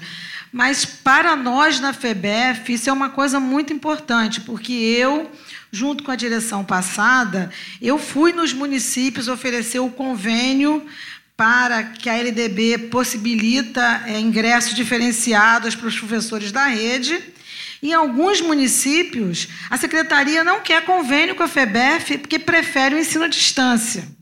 E prefere por quê? Porque não vai ter que investir o professor que vai se virar para se formar na casa dele. Ele não vai ter que garantir horário de estudo, é, é cuidar da, de garantir transporte. Então, isso é jogar a formação na responsabilidade do professor que já não dá conta da sobrevivência dele. Então, isso é muito sério. Isso tem produzido um esvaziamento na nossa unidade. Então, isso tem que ser pensado, porque nós temos uma unidade com inserção na Baixada, e isso é uma coisa muito importante, porque a gente vai criar uma concorrência que não é uma concorrência leal. Né? Então, era isso que eu acho que a gente tem que pensar quando se constituir esse, esse, esse, esse grupo aí, esse, esse núcleo.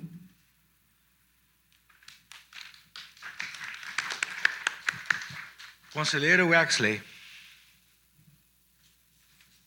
Bom dia a todos. É uma alegria é, ouvir é, o relato inicial da reitoria. Eu acredito que todos aqui né, que estamos aí ao longo desses dois anos de legislatura nos sentimos muito contemplados com, com, com o relato do professor Lodge. É, eu queria tocar num ponto específico da fala do professor, é, relacionado ao problema do dois problemas que são articulados e um é contrapartida do outro, né, que é o, é o enfrentamento do anti-intelectualismo por um lado, né, e é, o ataque ao financiamento à universidade pública por outro. Uma coisa é contrapartida da outra, né? A gente não tem uma base de sustentação social que valorize a universidade dentre outras coisas, por conta desse anti-intelectualismo. Eu queria lembrar, às vezes nessas discussões a gente começa a pensar em, em, em inventar a roda para enfrentar esse problema, e a gente teve uma experiência sui generis, eu tenho falado isso já quase que ao longo de 20 anos, nesse, na América Latina, de uma maneira geral, né, com as metodologias participativas de pesquisa, né, com epistemologias participativas, né, que foram gestadas em diálogo, inclusive com a religiosidade popular, né, e, que, e que levou à, constituição de uma série de instituições e de entidades muito virtuosas nesse país, entidades sindicais, entidades de luta de camponeses, né, a chamada pesquisa participante, que envolvia não só as ciências sociais, mas também engenheiros, geólogos, enfim.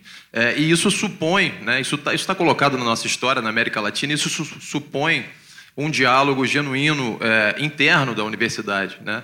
É, nesse passado recente de crescimento do, do, do pequeno, é, uma pequena ampliação do financiamento à pesquisa, se acompanhou da profissionalização da pesquisa e da elitização da pesquisa. Né? E, e aquele diálogo fraterno com, com, com a, a sociedade, com as epistemologias populares, foi sendo substituído pela arrogância professoral. E o resultado disso, a resposta da sociedade foi o anti-intelectualismo. A gente tem a oportunidade, dentre outras coisas, porque a gente vive o mesmo período de redução dos recursos, de ataque aos recursos à universidade pública, de, de retomar essas técnicas é, modestas de pesquisa, né? e não significa é, não, não, lutar pelo financiamento. Né? É, e isso supõe também é, isso que é, nos contemplou bastante, que é a constituição de uma, de uma institucionalidade participativa para gerir a autonomia financeira da universidade. Né? Eu acho que a gente precisa é, valorizar, né, nesse contexto de uma institucionalidade democrática, do orçamento participativo, é, esse espaço, né, os conselhos superiores, dizer que isso tá, também está sendo atacado, né, o projeto de lei é, de que foi enviado à LES de Constituição da Procuradoria-Geral é, concede a prerrogativa da Procuradoria da UERJ de analisar as minutas desse conselho, e isso me parece, eu não sou especialista da área, mas me parece francamente em contradição com o estatuto. Né? Quer dizer, a, Procuradoria deve prestar consultoria ao Conselho Jurídico. Né? E dizer, terminou o tempo, que eu acho que eu falo em nome de todo o Instituto de Educação Física, que é, nós estamos todos lá disponíveis né, e muito entusiasmados para contribuir com essa preocupação é, com a promoção da saúde é, física e mental da comunidade universitária. Obrigado. Conselheira Cláudia Valéria. Alô, bom dia a todos. Queria dar boas-vindas para a nova gestão. Dizer que também estou muito animada. Estava bem desanimada com aquele, aquele marasmo do ano passado, né? Mas, enfim, vamos lá. A minha fala tem dois aspectos que eu até pego um pouco emprestada a fala de uma conselheira que me antecedeu, que a UERJ ela não pode ficar indiferente ao que hoje está acontecendo junto ao desmonte do SUS e, particularmente, a gente tem uma gestão municipal de um desastre sem precedentes que está desconstruindo toda a rede de assistência e com um impacto importante na formação dos nossos alunos. Inclusive, vou ter que me ausentar é, daqui a pouco para conversar com alguns gestores dessa área programática que parte foram demitidos, equipes desmontadas e a gente, eu vou ter que rediscutir como que eu coloco meus alunos em campo daqui a algumas semanas, né? E aí eu acho que isso, não, não, lógico que a gente não vai discutir isso hoje, mas eu acho que a gente. E eu acho que o que está acontecendo na saúde está tendo impactos também para quem é da área de educação. Eu não sei como que nossos colegas de outras unidades estão conseguindo contornar essa crise. Eu só acho que a gente não vai resolver é, é, mudando de cenário para tentar ir para um lugar menos pior. É, eu acho que a UERJ ela tem um protagonismo muito grande, não só na formação dos nossos alunos, como também é, esse protagonismo no apoio na formação profissional, no desenvolvimento das tecnologias leves na saúde, na educação. Então, eu acho que é uma questão para ser encaminhada por esse conselho e aí discutir de que maneira que a gente faz esse apoiamento de é, do cunho político, de buscar conversas é, e até mais em outras sessões. Gostaria de ouvir outras unidades e ver como que a gente está contornando aí essa crise no município do Rio de Janeiro. Uma outra questão é sobre a ocupação dos espaços da UERJ, os projetos que estão sendo conduzidos, e eu sou sabedora de que existe também projetos para ocupação do espaço que fica a policlínica, perdão, que fica a clínica da família Pedro Ernesto, que é uma área imensa, que é da UERJ, é uma clínica que também está bastante desconstruída, com profissionais hoje demitidos, sem gerente, né? A gente não sabe os rumos que, que a gente vai ter ali para a clínica da família que atua nesse território, mas é, eu gostaria que nós também tivéssemos um debate um pouco mais transparente em relação à ocupação desses espaços. É basicamente isso. Obrigada. Conselheiro Lisandro Lubizolo. Bom dia a todos, bom dia magnífico, bom dia ilustres subreitores, diretores de centro. É, primeiramente, eu queria abrir desejando sucesso uma boa sorte à nova administração, tanto da reitoria quanto dos centros. E espero que a gente renove rapidamente o conselho, porque a democracia se faz respeitando os mandatos. E eu queria fazer uma fala solicitando ao magnífico que encaminhasse em nome da nossa universidade uma solicitação ao governador que retire a mensagem que estabelece a nova procuradoria, não sei o quê. Por que, que eu digo isso? colega, acho que é o Wellington, é esse? Acho que é o Wellington. Não sei. We... Wesley. É, desculpe, é, desculpe, Wesley. Ele salientou aqui uma coisa que eu tinha anotado especificamente, não, acho que é o artigo, eu até abri o computador aqui, mas eu não me lembro, a linha 6 do artigo 4 né, dessa mensagem diz que a DIJUR pode analisar qualquer uma das resoluções dos conselhos superiores. É, nós somos um órgão político dessa universidade. Entendo que a DIJUR tem sua função, mas não é decidir a política universitária. Então, acredito que a atribuição dessa prerrogativa neste documento esteja equivocada do ponto de vista da autonomia universitária. Nós não queremos censores aqui dentro. Os censores somos nós mesmos. Certo? O conselho, a gente tem instituições para isso. Não é a DIJU que vai censurar o que nós vamos fazer ou não politicamente. E acho que seria bom, de bom tom desta universidade, se a gente vai trabalhar na direção da autonomia, pedir e solicitar isso ao governador. E vou mais longe. Por quê? Porque a gente vem articulando aí com a comunidade, com a participação, inclusive do Sintupest, das do ERG, da própria DIJUR, que eu fui atrás, né, na Comissão Permanente de Legislação e Normas, é uma minuta de resolução para resolver esses problemas, motivado pela reitoria anterior, onde a gente realmente entende que a autonomia da universitária requer o estabelecimento de um procurador, mas também a gente entende que tem que organizar e disciplinar os serviços jurídicos da UERJ. Né? Então, a gente fez isso com atenção né, à autonomia, a todo marco legal existe, a gente se deparou, a gente pode até cometer erros, mas isso tem que vir para o pleno, tem que ser discutido politicamente dentro da universidade. Desculpe, já passou da época desses tecnocratas. Não que eu não seja contra os técnicos fazerem muitas decisões, mas a gente tem uma decisão política que tem que ser tomada, e acho que isso tem que vir para o pleno do Conselho Universitário urgentemente. Então a gente se preocupa com as atribuições, com o regramento, né, respeitando as leis e a Constituição Federal. Então a gente gostaria que, como comissão, acho que eu posso vocalizar o desejo da comissão, que isso fosse considerado pelo pleno do Conselho Universitário. É um trabalho árduo, né? Eu fiquei esperando em determinados departamentos para ser atendido, mandamos memorandos, né, comunicados internos sem ser respondidos. A gente trabalhou um monte nisso. Podem ter certeza. Tivemos ajuda em determinados momentos e outros não. E creio que esconder essa discussão e fazê-la vir de fora é péssimo para o que a gente tem ouvido como sendo do interesse da universidade. Eu entendo várias das demandas e entendo a, posição do Magnífico sobre, ah, não, nós temos 300 propostas, 300 coisas, 296 pessoas inscritas. Eu não sei se isso, não que não tenha valor, né? mas o senhor foi eleito para ser o Magnífico, vai ter sempre meu respeito e admiração por isso, mas creio que esse ato político tem que ser decidido aqui no Conselho. A gente não viu nenhuma palavra sobre isso e a gente gostaria que isso fosse encaminhado, porque a gente entende que isso é uma afronta à UERJ.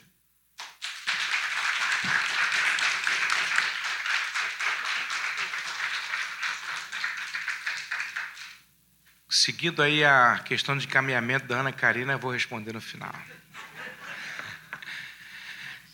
Jane,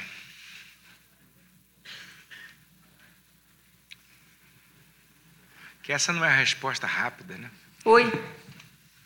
É, bom dia. Felicito a todos aqui é, e a todos que estão nos vendo pela web. É, essa reitoria me deixa mu com muita esperança. E é essa esperança que me faz fazer um pedido ao nosso magnífico reitor sobre um prédio da UERJ, lá na Rua do Catete. A fachada desse prédio, tombado pela prefeitura em 1990, é repleta de rachaduras e pichações, além de ter suas janelas do andar superior todas abertas há pelo menos seis anos. Eu moro ali perto. Isso mostra o descaso com um patrimônio da UERJ. Patrimônio este em que passaram Anísio Teixeira, Afonso Arinos de Melo Franco, Roberto Lira e Luiz Werneck Viana. Com falta de espaço aqui no campus Maracanã, nos perguntamos: a quem importa manter aquelas janelas abertas? Não somente o prédio da frente, mas o dos fundos também. A Faculdade de Direito da UERJ não merece esse desprezo. Obrigada.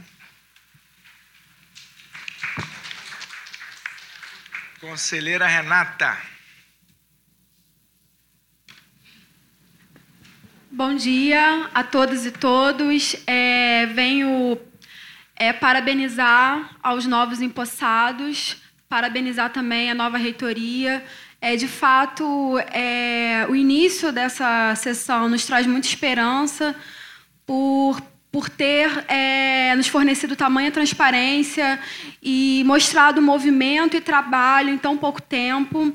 É, esperamos que, que isso possa se repetir né, que, a, que, que, a gente possa sempre ter essa resposta da reitoria com os trabalhos que estão sendo realizados, que possa sempre existir essa transparência e esse movimento, né? Movimento esse que a gente estava há muito tempo sentindo falta. E, e a UERJ ela tem muito a oferecer, né? oferecer a nível nacional, a nível é, estadual, e que, e que a gente possa aproveitar o máximo das potencialidades da UERJ é o máximo é, que a gente tem a oferecer a nível nacional e a nível estadual. É, eu queria, na verdade, dar um informe que é a respeito do veto do governador é, no início desse ano, do artigo 15 do Plano Plurianual do Estado, a Lei 8.730-20, e o parágrafo único do artigo 16 da LOA de 2020, Lei 8.731-20. É, ele veta os dispositivos é, que instituíam, os dispositivos, na verdade, de emendas parlamentares que tinham sido aprovadas em plenário no final do ano passado, é, que daria a possibilidade de recomposição salarial, recomposição das perdas inflacionárias e também vetando a questão da database. É, quero dizer que tanto a recomposição salarial, a recomposição salarial está prevista no regime de recuperação fiscal, na Lei Complementar 159 de 2017, e a, data, a database está prevista na Constituição. Desse modo, servidores do Estado estão se, se organizando para tentar articular na LERJ a derrubada desses vetos. Tá? Então, a gente está nessa luta aí pela recomposição é, salarial e pela database.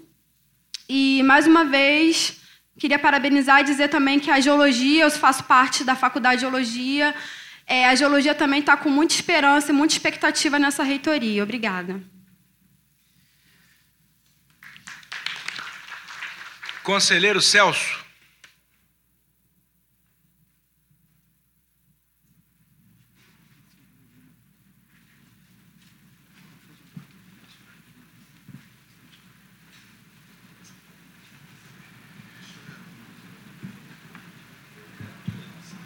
Pronto. Senhor presidente, conselheiros, conselheiras, assistência, servidores da SECOM, servidores do Audiovídeo, bom dia. Parabenizar a nova reitoria. É, alguns esclarecimentos em relação à fala do conselheiro Fred, em relação aos elevadores. Como eu estou lá na assessoria da prefeitura, só para esclarecer para todos que os elevadores estão em testes constantes, estão sendo avaliados Deu, ainda não acabou essa fase de, de, implantação. Existe o projeto de colocar ventilação especificamente em cima dos assessoristas, tá? e um outro projeto mais audacioso, mais para frente, que é a refrigeração de toda aquela parte ali do hall, aquela parte principal, quando as pessoas se concentram. E o processo de ventilação nessa região ali, nessa área ali do, do hall, do bloco C, ela, ela é muito deficitária, tanto do térreo até o 12 andar. É, em relação ao concurso, o senhor presidente já esclareceu que é nível médio. Só para esclarecer que auxiliar técnico 2, ele não está extinto. O auxiliar técnico 1, sim que está extinto pela nossa lei, né, a lei do plano de carreira dos técnicos. É, em relação à fala do conselheiro Gaiô, só para esclarecer também, foram em torno de 4.300 servidores técnicos administrativos que caminharão um, ou excepcionalmente dois níveis e 700 servidores não caminharam porque estão no nível 16, em final de carreira.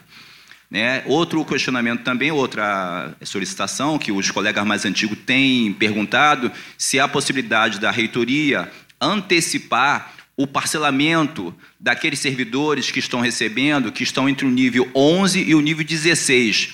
Esse parcelamento ele vai até agosto desse ano, foi estabelecido perante a Secretaria de Fazenda, e são parcelas muito pequenas, em média é em torno de 300 a 500 reais, colocando todo o, o salário base, triênio e outros adicionais que incidem sobre o salário base. Então, se há possibilidade de orçamento, a possibilidade financeira, seria muito interessante se a reitoria é, olhasse com carinho essa antecipação. Faltam mais aí cinco parcelas, mais ou menos. Até porque é, é, ficou uma dúvida, porque os servidores que estão nesses, nesses níveis de 11 a 16, de 11 a 15, eles receberam integralmente o, o, retroativo em relação à progressão, em relação ao nível ou dois níveis. Então, acho que existe uma possibilidade de antecipar esse restante de parcelamento.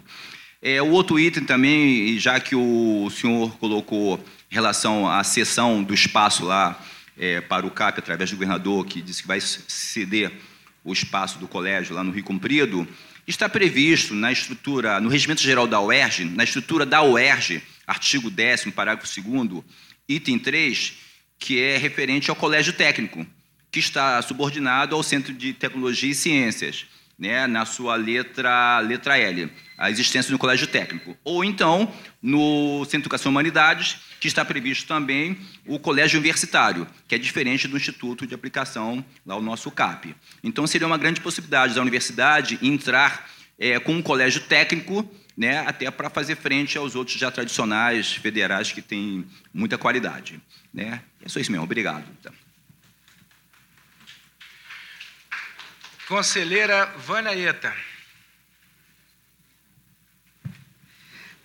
Magnífico reitor, demais colegas desse conselho, né, com muita alegria que eu e o professor Ivan estamos aqui em nome da Faculdade de Direito, em primeiro lugar, para saudar nosso querido colega, o magnífico reitor Ricardo Lodi e toda a diretoria, né, que compõe né, essa, essa gestão.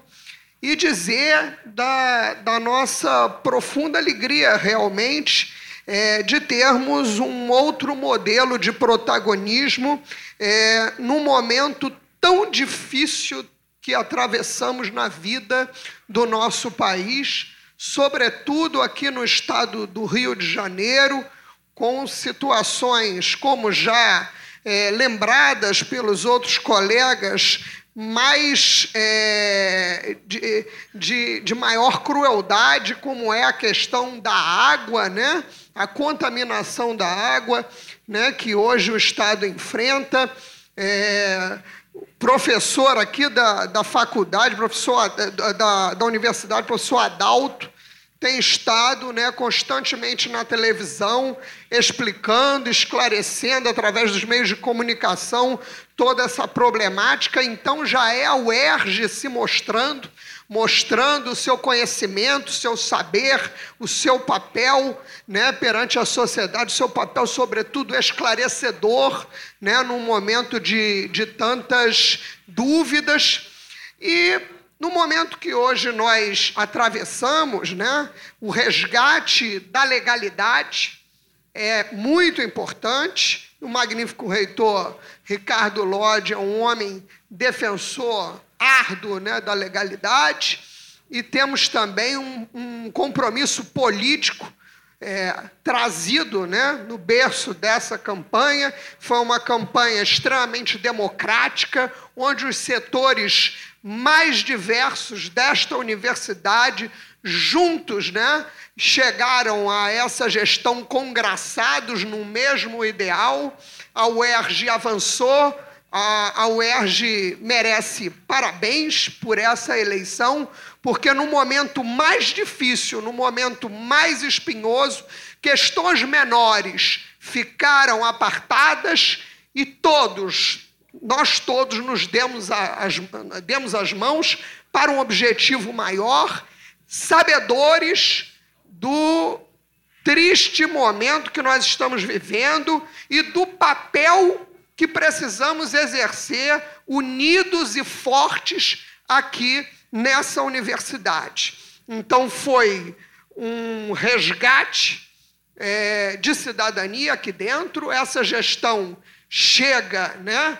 É, alicerçada pelos anseios dos estudantes, dos servidores como um todo, dos professores, e eu não quero me estender, né? já o tempo é pouco para todos, mas não poderia deixar de dizer da nossa imensa alegria pelo papel que já exercemos e que exerceremos na defesa da legalidade, mas, sobretudo, na defesa intransigente dos direitos dos alunos, dos professores e dos servidores desta universidade. Muito obrigado.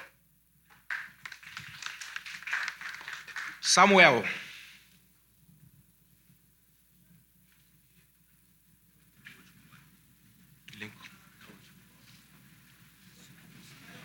Som. Bom dia a todos e todos. Eu sou conselheiro estudantil e eu vim fazer uma fala com relação ao que aconteceu com o Rio Card. Né? Houve um aumento muito agressivo em relação à burocracia para conseguir fazer a renovação e também para conseguir tirar o bilhete universitário. Né? A gente sabe que todo ano tem esse tipo de política de aumentar a burocracia e dessa vez aconteceu de novo. E como está feito agora, é muito, muito prejudicial ao que está acontecendo. Muitos alunos da UERJ não vão ter condições de ir para a faculdade por conta disso, porque é, eles fizeram realmente isso de uma forma para poder atrapalhar né, o, a política estudantil, e a gente está muito preocupado com relação a isso. A gente gostaria de ter um apoio político da UERJ também, junto com as entidades administrativas, para a gente conseguir resolver isso. Conselheiro Lincoln. Último escrito.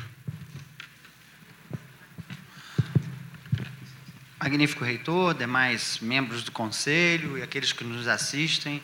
É, na verdade, a intenção da fala é muito mais para dizer o, o quão é importante esse conselho poder dialogar, poder debater e poder trazer questões e preocupações que são preocupações que estão muito irmanadas com o intuito da gestão. Só um instantinho. Conselheiro Lincoln não é imune ao tempo, não, hein? Eu nem estava vendo. Nem me, Ele também nem me está submetido muito. à disciplina leninista do tempo. Então, tratando das questões que já. de algumas questões que foram levantadas, na verdade, essa reestruturação que está sendo proposta em âmbito da SR1, ela visa exatamente aprofundar o acompanhamento, a avaliação e a possibilidade de interlocução institucional e interinstitucional que a UERJ tem que manter com ah, seja com a formação curricular dos seus estudantes, ah, com a sua trajetória, a construção da sua trajetória presencialmente ou semipresencialmente. Na verdade, nós não praticamos na universidade a educação totalmente à distância. Né? E, e desde é, o professor Indemburgo, inclusive, estava junto comigo quando a gente participou da criação da Câmara Técnica de Educação à Distância, e lá a gente pensou, inclusive, em normatizações que pudessem estar regulando e aprimorando a qualidade da oferta da educação à distância na universidade. Mas, infelizmente, é, é, é, isso não se produziu internamente. E mais, é, a gente acabou participando muito pouco das discussões, da politização da discussão da política de oferta é, gratuita, pública e de qualidade da educação à distância no estado do Rio de Janeiro. É, nós temos vários polos em que três cursos nossos são oferecidos, três cursos que têm uma avaliação muito boa do desempenho dos seus estudantes, portanto, inclusive, a, a, apoiando a preocupação que o professor Indemburgo coloca, nós não queremos oferecer cursos de segunda categoria, mas nós temos que pensar na territorialização dessa oferta, sim. Nós temos que pensar numa política de educação à distância para o Estado do Rio de Janeiro, do qual nós somos partícipes. E nós temos que pensar também nas nossas estratégias de mediação tecnológica e uso das diversas ferramentas que temos internamente. E isto não é feito ah, de forma de, não pode ser feito de forma diluída. Portanto, tanto um departamento, né, que cuida desse, dessa mediação tecnológica, quanto o outro que vai cuidar efetivamente da estrutura de, de cursos, estrito senso está sendo proposto.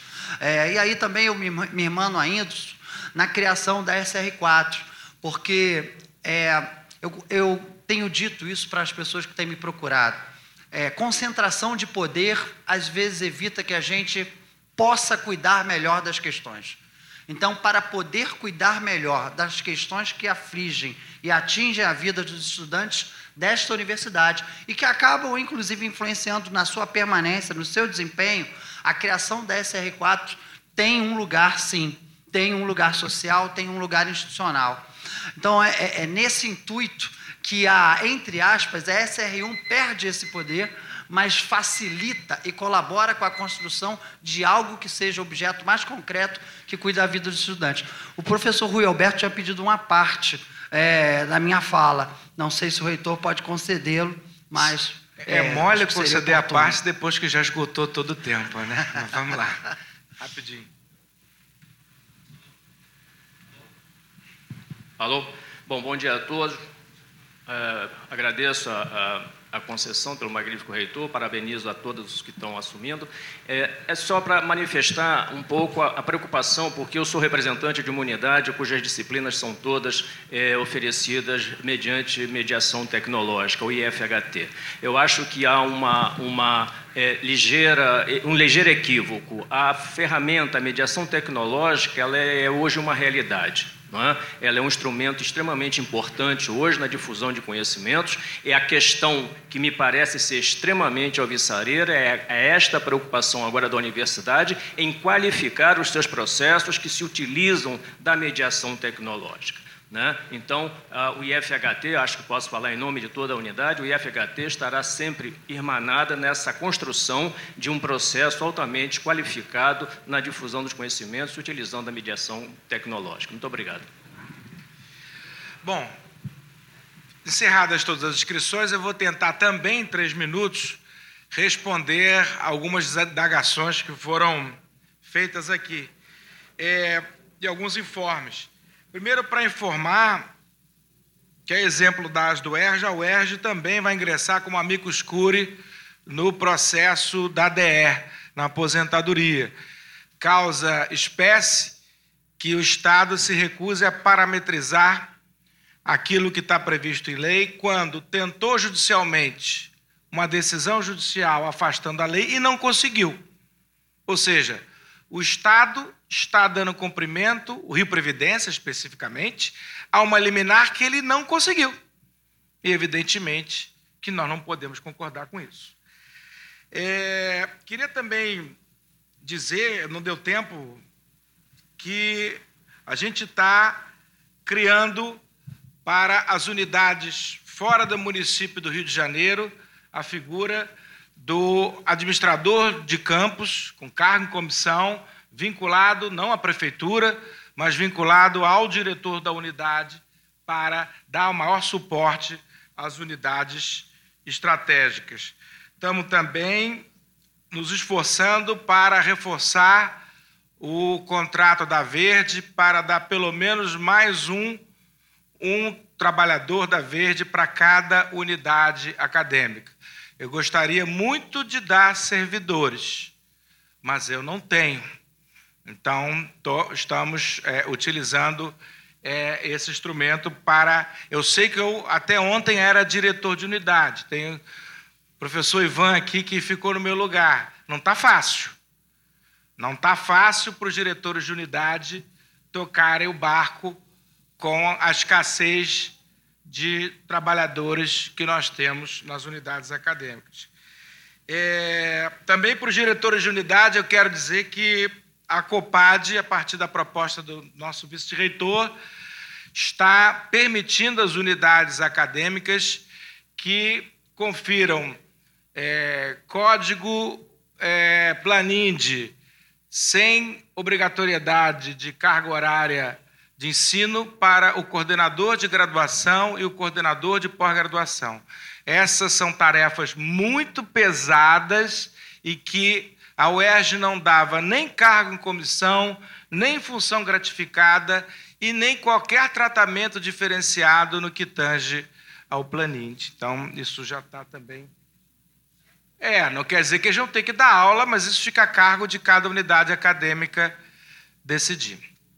Bom, é, respondendo ao Luvisolo sobre a, a questão da mensagem do governador a respeito do projeto de lei da Procuradoria, eu quero informar ao Conselho que tomei conhecimento dessa matéria pelo jornal, como praticamente todos os presentes.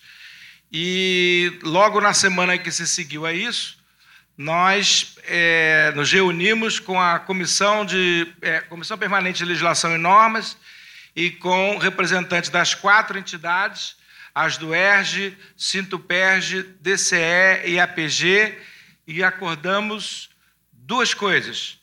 Primeiro, eu vou pautar essa matéria na próxima sessão do Conselho.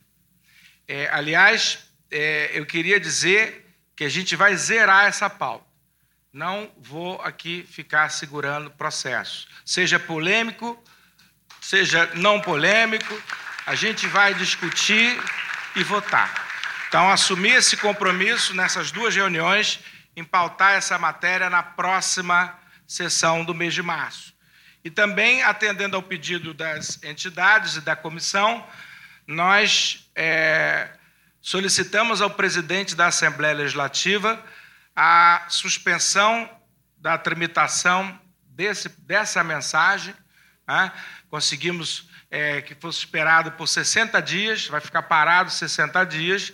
Até lá, já teremos a decisão, espero eu, do Conselho Universitário a respeito da matéria e podemos encaminhar o que for do interesse da universidade. É, quero também dizer sobre a clínica da família. Eu estive visitando com o professor Mário. Cláudio foi também, né? Aquilo está em estado lastimável. E esse imóvel foi cedido ao município do Rio de Janeiro, embora tenhamos alguns colegas da UERJ lá trabalhando, mas a gestão está com o município do Rio de Janeiro e a gente vai tentar retomar esse imóvel, porque eu, como gestor, não posso concordar que o imóvel cedido pela UERJ esteja em estado tão precário. É, informar também sobre o casarão da Faculdade de Direito na Rua do Catete. É, eu não sabia, até assumir a reitoria, que esse imóvel foi cedido à SECT para é, a instalação do Inova Rio. O problema é que, mais uma vez, o imóvel também está em petição de miséria. Inclusive, a UERJ foi multada pelo Poder Judiciário, uma ação civil pública do Ministério Público, por não conservar aquele belo casarão.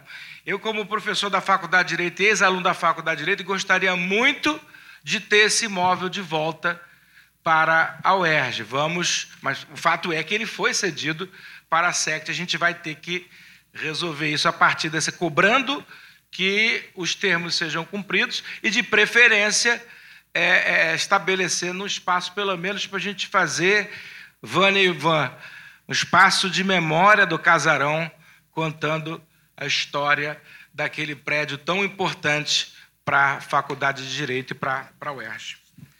É, sobre o, o pedido que o Celso fez sobre antecipação do parcelamento, eu peço, Celso, que vocês se articulem com o Sintoperge para fazer esse pedido por escrito, que a gente vai ver o que é possível fazer. E sobre o Rio Card, os estudantes podem contar com a UERJ para essa briga.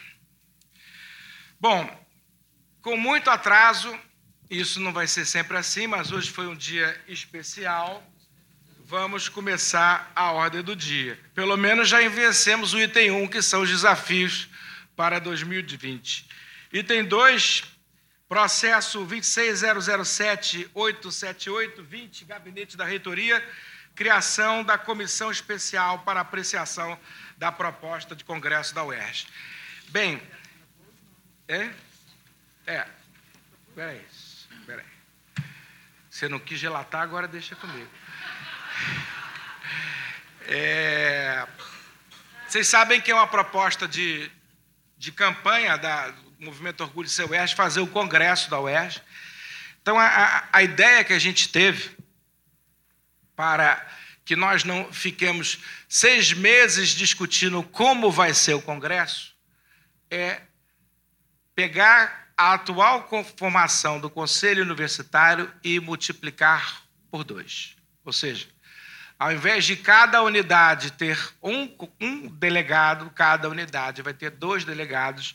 Os eleitos natos, os natos é, terão é, a sua presença e a indicação de mais um membro. A representação discente será dobra, atualizada e dobrada a representação dos técnicos será atualizada e dobrada. Isso está em pauta, mas na proposta de resolução que a reitoria apresentou, independentemente do que for decidido aqui daqui a pouco, é, já está sendo proposta.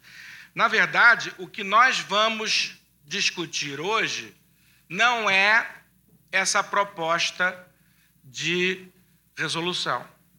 O que nós estamos propondo é a comissão, é a formação de uma comissão especial que irá apreciar esta proposta. E, conforme a nossa proposição, essa comissão seria composta pela conselheira Claire, pela conselheira Kátia Gonçalves, Cássia Gonçalves, pelo conselheiro sem óculos, é, pelo conselheiro Lincoln Tavares, pelo conselheiro Luiz Antônio Mota, pela conselheira Cláudia Gonçalves, pela, pelo conselheiro Alberto Dias Mendes e pelo conselheiro discente Jonathan Guedes da Silva. Essa é a proposta da reitoria, lembrando que o que nós estamos propondo é tão somente a formação desta comissão e a eleição desta comissão que irá apreciar a proposta de resolução, que é muito simples.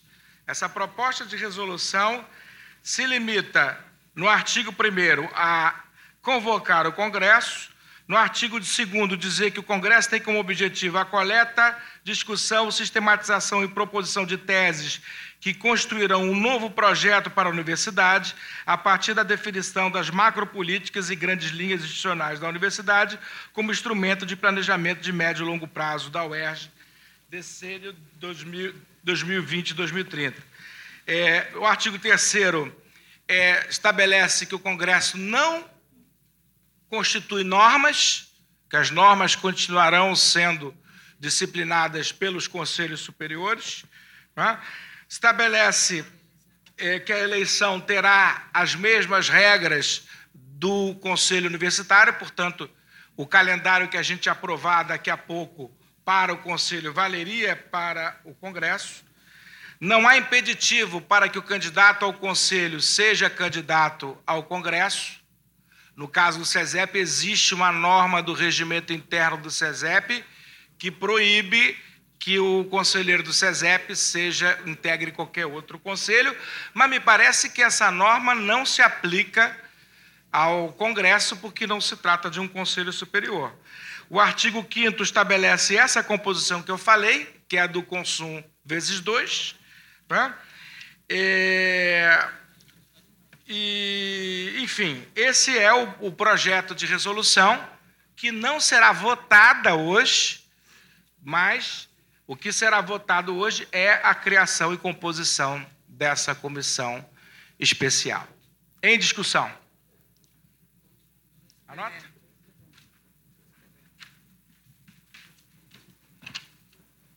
Quem é o primeiro? Primeiro é o Gaioso. Gaioso.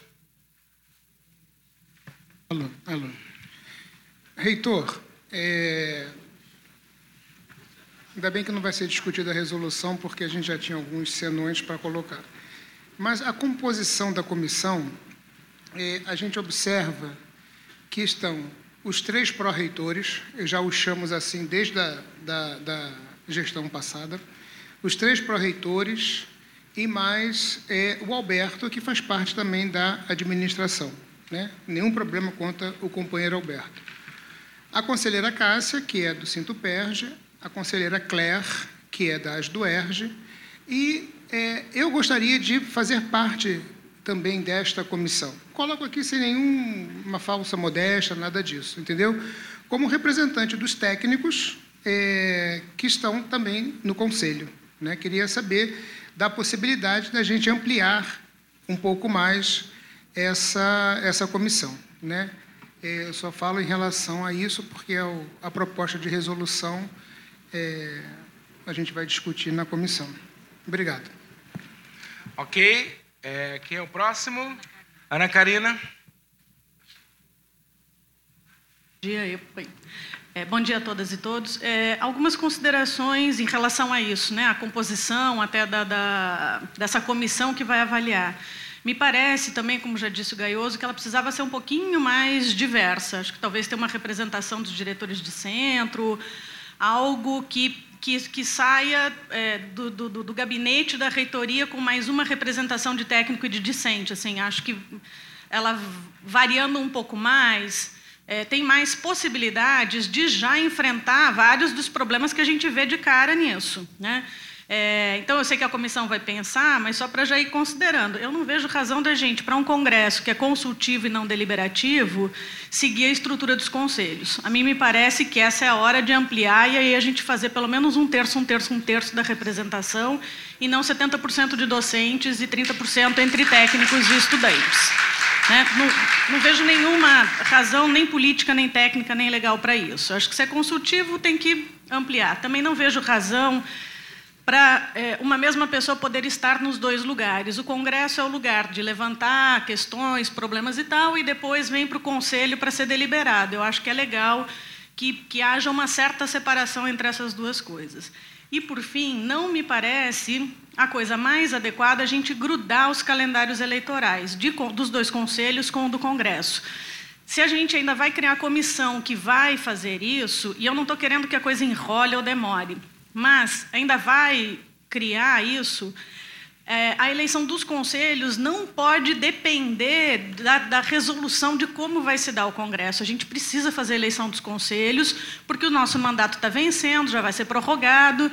Então, acho que precisa descolar. Se conseguir fazer ao mesmo tempo, ótimo, mas não tem nada impede que seja feito ao mesmo tempo. Mas pode haver um problema grudar as duas coisas e não conseguir fazer a deliberação sobre o Congresso em tempo. Então, Define-se o calendário eleitoral para conselhos e, se tudo caminhar bem em relação ao Congresso, gruda as duas coisas. Mas, se houver algum problema, a gente não trava o processo eleitoral dos conselhos. Mônica Lessa.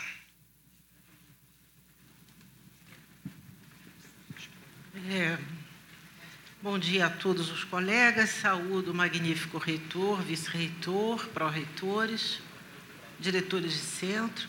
Vou pegar um pouco carona na fala da minha colega Ana Karina e, além de reiterar todas as preocupações e ponderações que ela aqui fez, eu vou confessar a minha ignorância e perguntar por que, tecnicamente, a gente aqui no Conselho deve aprovar a formação dessa comissão. É? na medida, tecnicamente mesmo, em vista do, das nossas atribuições, etc. Na medida porque são coisas separadas, essa comissão vai formar, é, inicialmente, os primeiros passos para instituir o, o, o Congresso. Não, não, não acho, talvez, é, não tenha entendido bem, mas não acho que seja desejável para, para as divisões de poderes que nós aqui aprovemos essa comissão. O magnífico reitor tem toda a autonomia para fazê-lo, inclusive à luz das ponderações que aqui foram feitas. A comissão, uma vez formada, fará os trabalhos que compete, para o qual ela é vocacionada, e isso daqui vai, porque eu acho que isso vai complicar um pouco, inclusive nessa sessão é, especificamente, que já foi uma sessão muito densa, e por todas as razões naturais, não é? foi a nossa primeira sessão. Eu acho que a formação dessa comissão ela pode ser fora da nossa aprovação, não há necessidade. Se o magnífico reitor, é, eu, eu, entendo que houve aqui, inclusive, um, um, ato de cordialidade ao Conselho, mas eu acho que o Conselho ficaria mais a cavaleiro se a comissão fosse formada a despeito de ser votada ou não, porque tecnicamente, salvo engano de minha parte, não há essa necessidade. Então, reitero que, a não ser que, não, mas aí não foi dito, que ela seja uma comissão especial como prevista no estatuto. Ah, então ela é uma comissão especial. Ok, obrigada. Porão. Fala. Alô. Artigo 32 do nosso regimento. Inclusive, o senhor tem uma subreitora que foi uma das que trabalhamos e debruçamos sobre esse regimento. É, diz assim: o Conselho Universitário poderá, por iniciativa do reitor ou de um dos conselheiros, com aprovação do plenário, criar comissões especiais para examinar casos específicos, que é o caso que eu acredito que o senhor tenha trazido para cá. A criação de uma comissão para um caso específico que é é o Congresso. Né? Então, nesse ponto, fraternalmente, eu discordo da conselheira Mônica nesse é sentido. Isso. Questão de ordem atendida no sentido de esclarecer que a proposta é exatamente nesse sentido. É, quem é o. Onde é que estamos aqui? Flávio.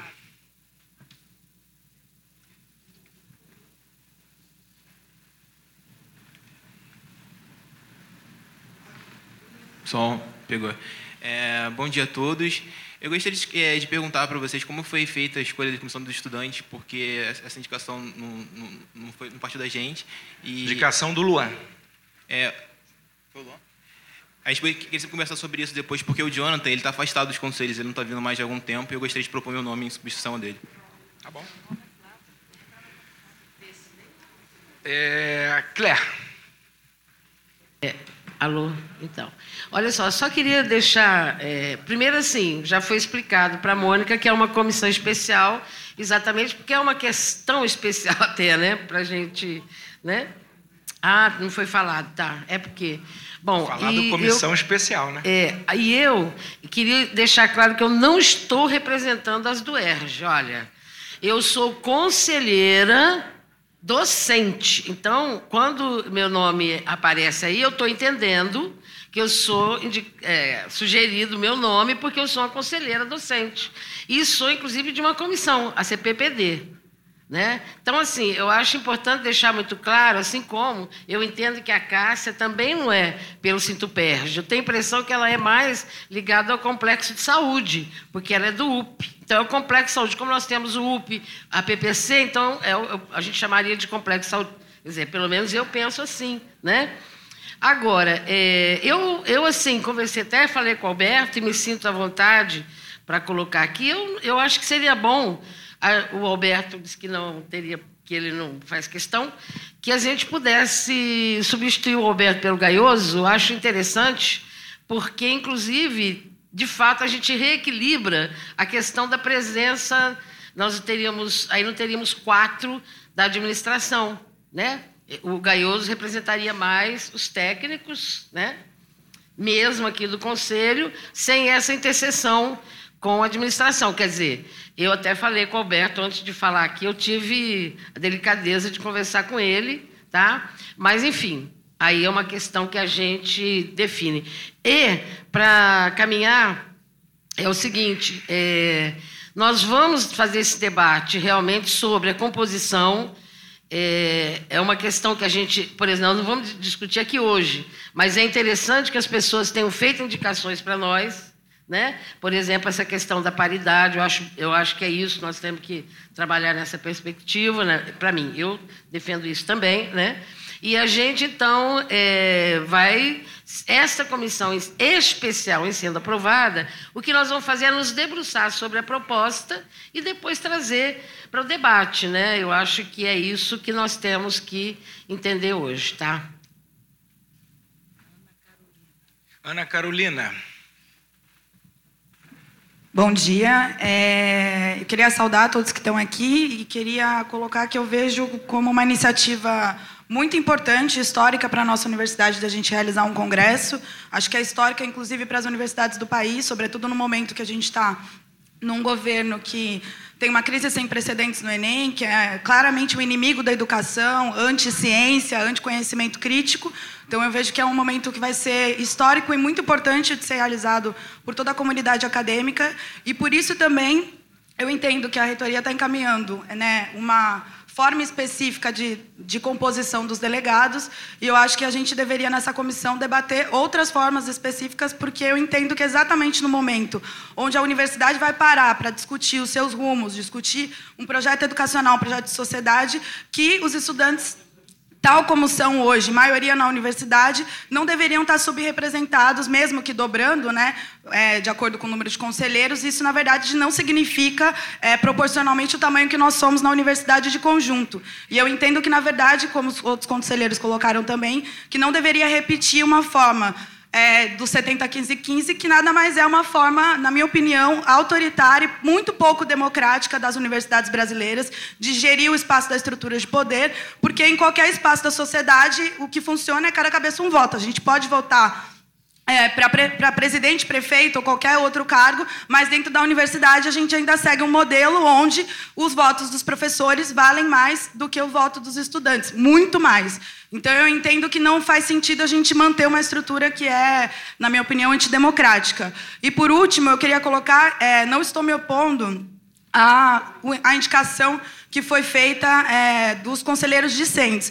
Só que eu queria colocar uma coisa que nós somos, apesar de sermos de campos diferentes dentro da universidade, nós somos todos representantes dos estudantes. Então, eu, eu entendo que a indicação deveria ser, no mínimo, um diálogo entre os estudantes e os conselheiros discentes e não uma indicação do DCE.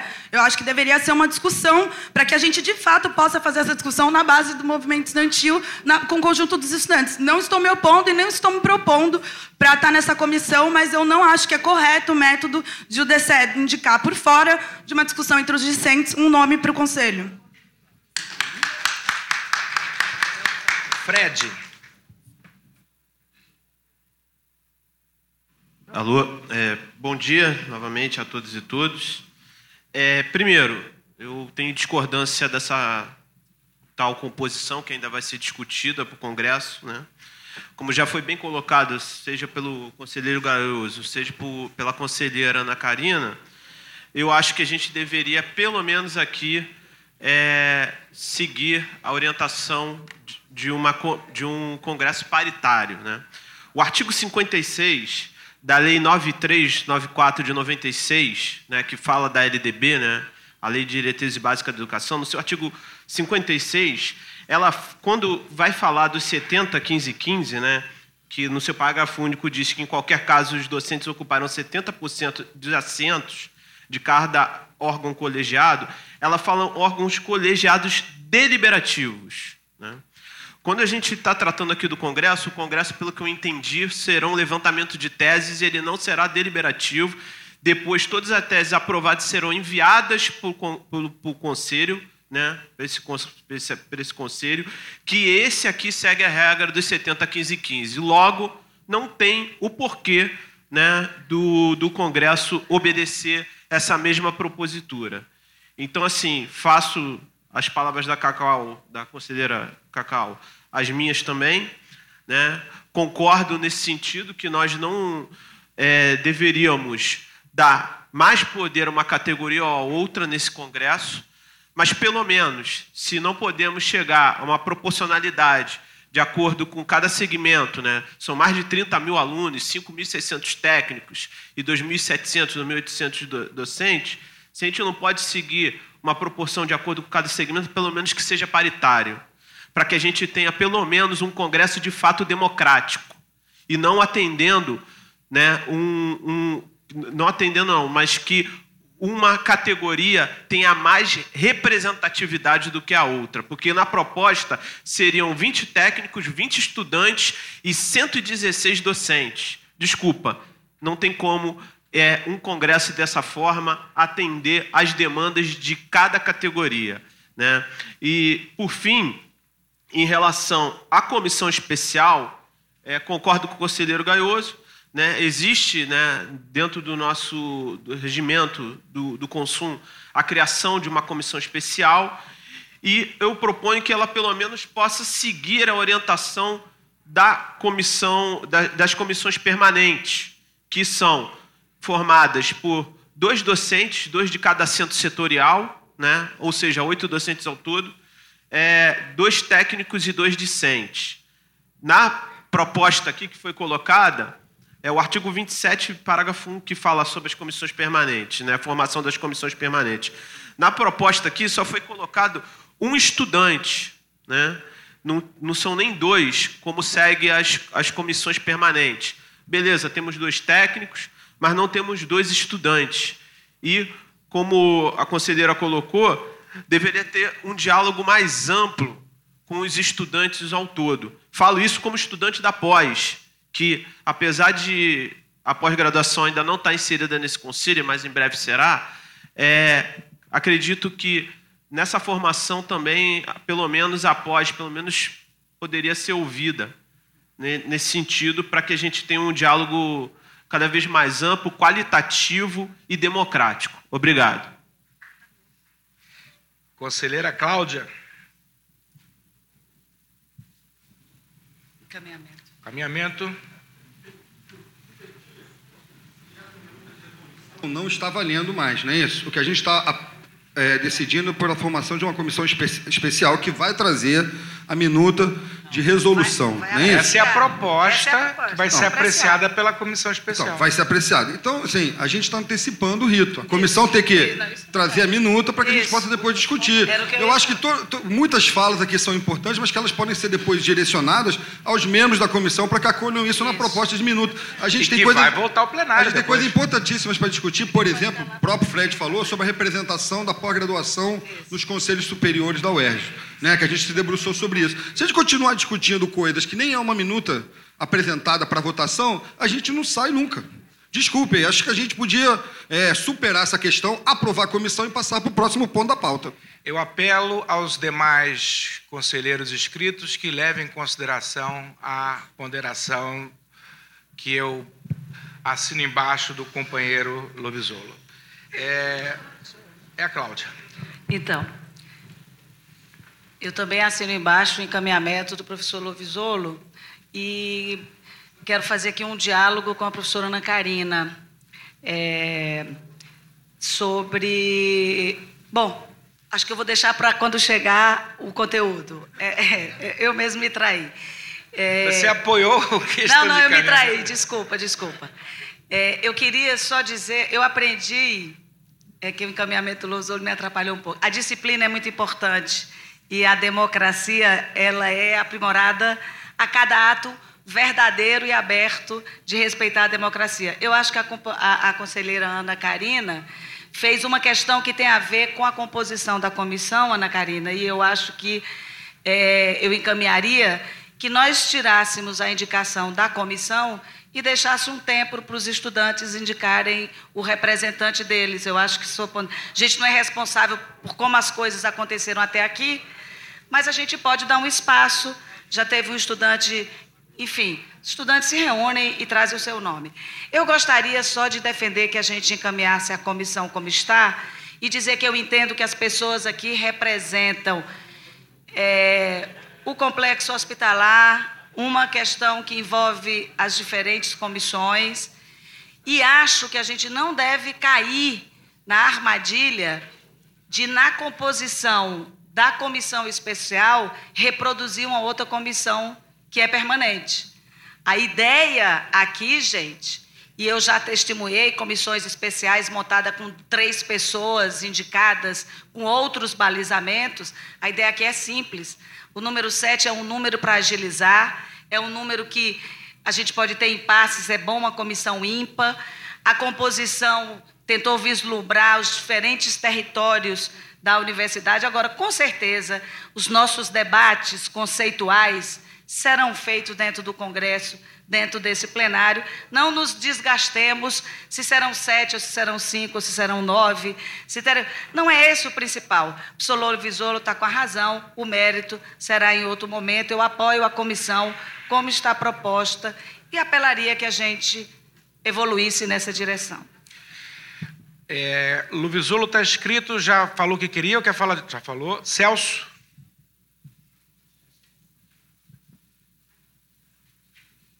Está escrito, né? Ah. Senhor presidente, gostaria de uma solicitação de ampliar a, mais uma vaga para a representação dos técnicos e eu estou me colocando também à disposição, colocando meu nome para compor também a comissão, representando a bancada dos técnicos administrativos.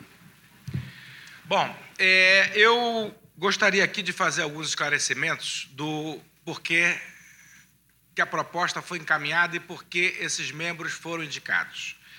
É, nós conversamos com é, essas pessoas com uma única preocupação.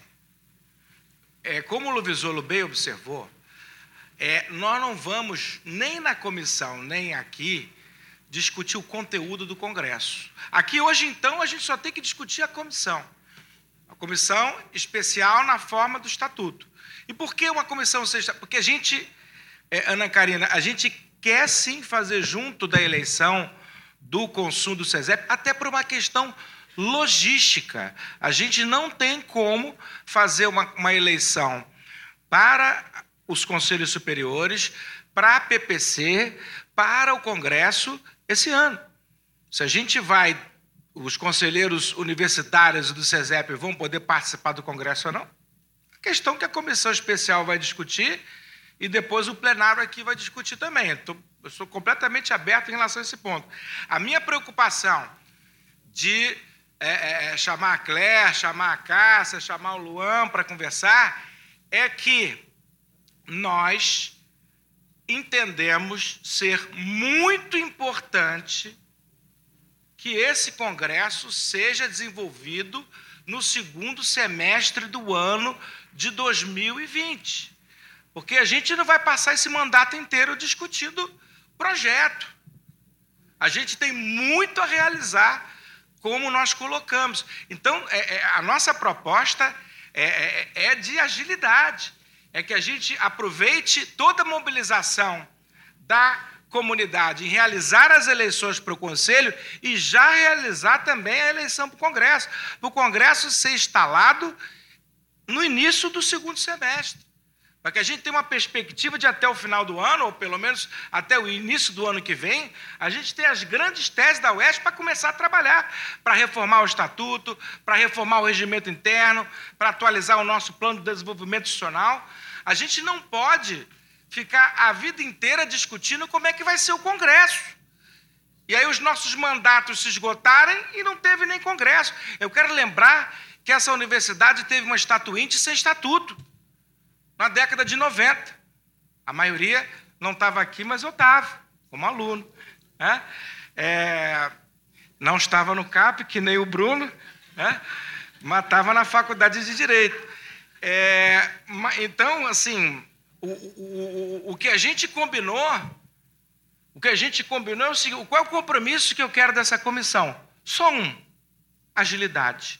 Agilidade para que a gente possa pautar isso em março. Por quê? Porque eu acho muito importante que o calendário seja definido hoje do Conselho Universitário, do SESEP e do Congresso. Não, a, a universidade não tem estrutura para separar essas eleições. E eu não gostaria de jogar esse Congresso para o ano que vem. É, eu acho que a gente tem muito a fazer, os desafios são muito grandes. A gente tem condições de fazer uma bela eleição para o Congresso, uma bela eleição para o consumo, uma bela eleição para o SESEP e logo depois fazer uma bela eleição para a PPC. Então, é, é, feita essa explicação, que eu estou apenas em nome da transparência, dividindo com o Conselho as razões pelas quais a proposta foi feita nesses termos, mas é, a comissão tem esse compromisso. E aí podemos aqui ampliar, diminuir, não sei o quê, mas esse compromisso de celeridade para em março a gente possa ter essa resolução aprovada com modificações ou sem modificações. É, eu acho que existe uma discussão de fundo aí, sim, que é a composição do Congresso. Né? Essa é uma discussão de fundo. A gente propôs dobrar o Conselho Universitário para agilizar, para não perder esforço discutindo isso, porque acho que as grandes discussões, inclusive sobre a composição dos conselhos superiores, será no Congresso, mas essa é uma opinião nossa, a comissão pode entender diferente, o plenário em março pode entender diferente. É, na minha opinião pessoal, eu acho, é, eu, eu não sou a favor da cláusula de Darcy Ribeiro, dos 70, 15, 15. Né? Acho que ela é desproporcional, mas é uma cláusula legal.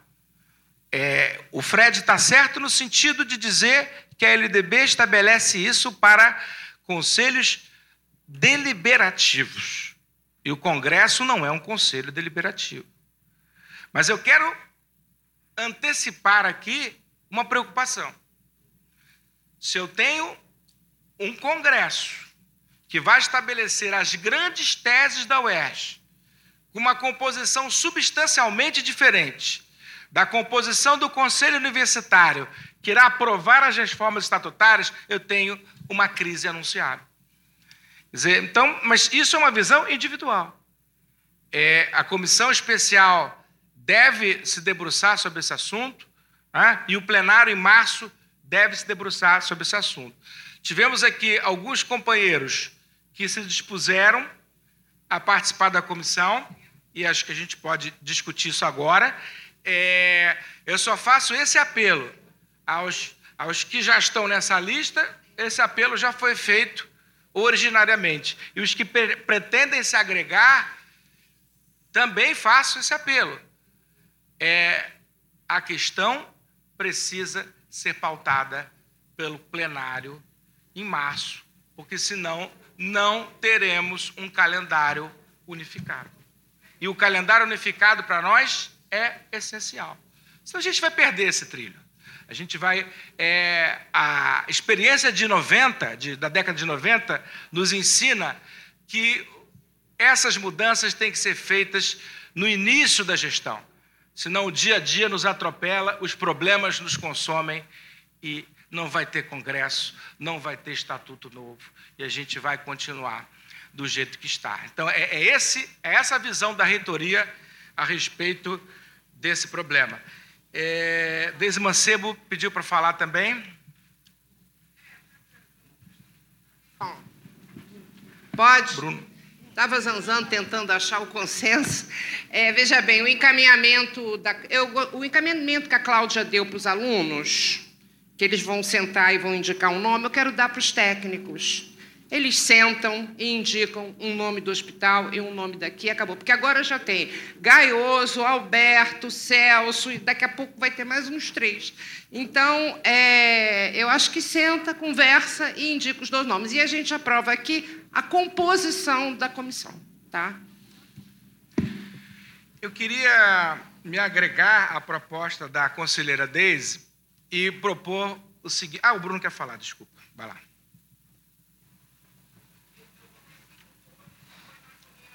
Aceito, tá?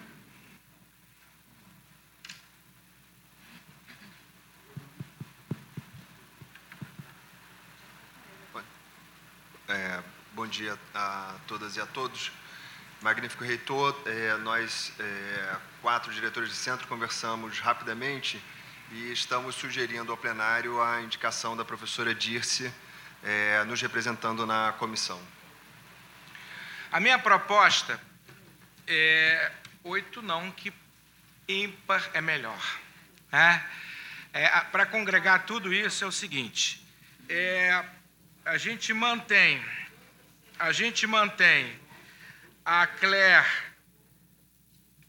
a, os três pró-reitores, espero que seja assim, é, e a Dirce representando os quatro diretores de centro, quer dizer, não mantém, coloca, disse, e até terça-feira os técnicos e os alunos apresentam à reitoria dois nomes para compor a comissão e o conselho autoriza a reitoria a já nomear esses dois nomes indicados pelo Sintuped e pelas do ERG? Professor. Professor. E vocês vão se reunir, vão me passar então? Tá. Tá. Jonathan. Queria fazer uma questão de encaminhamento. Acho que terça-feira é um tempo muito exíguo para que a gente discuta na nossa categoria a representação. Esse é o problema. É isso que eu queria evitar. Vocês estão entendendo? Vocês estão entendendo o que eu queria evitar? Uma ampla discussão na categoria para quem vai compor a comissão especial que vai aprovar a resolução do Congresso, que vai propor as grandes teses da UERJ, que será objeto de deliberação pelo Conselho Universitário. Aí não só o meu mandato já acabou, como eu já morri. Você é muito jovem. A Gil quer falar. Quem? Silene e César querem falar. Vamos. Claire. Alô? Peraí, Gildo, só.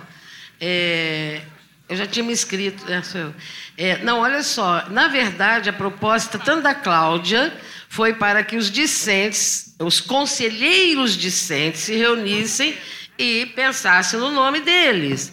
Assim como da Deise, que os conselheiros e as conselheiras técnicos administrativos se reúnam rapidamente, como os quatro diretores de centro fizeram. Se reúnem, tiram o nome pronto. Não vamos levar para a categoria. Não vamos levar para as categorias. Porque senão é isso que ele falou. Quando terminar, não só ele, todos nós mais velhinhos já teremos morrido.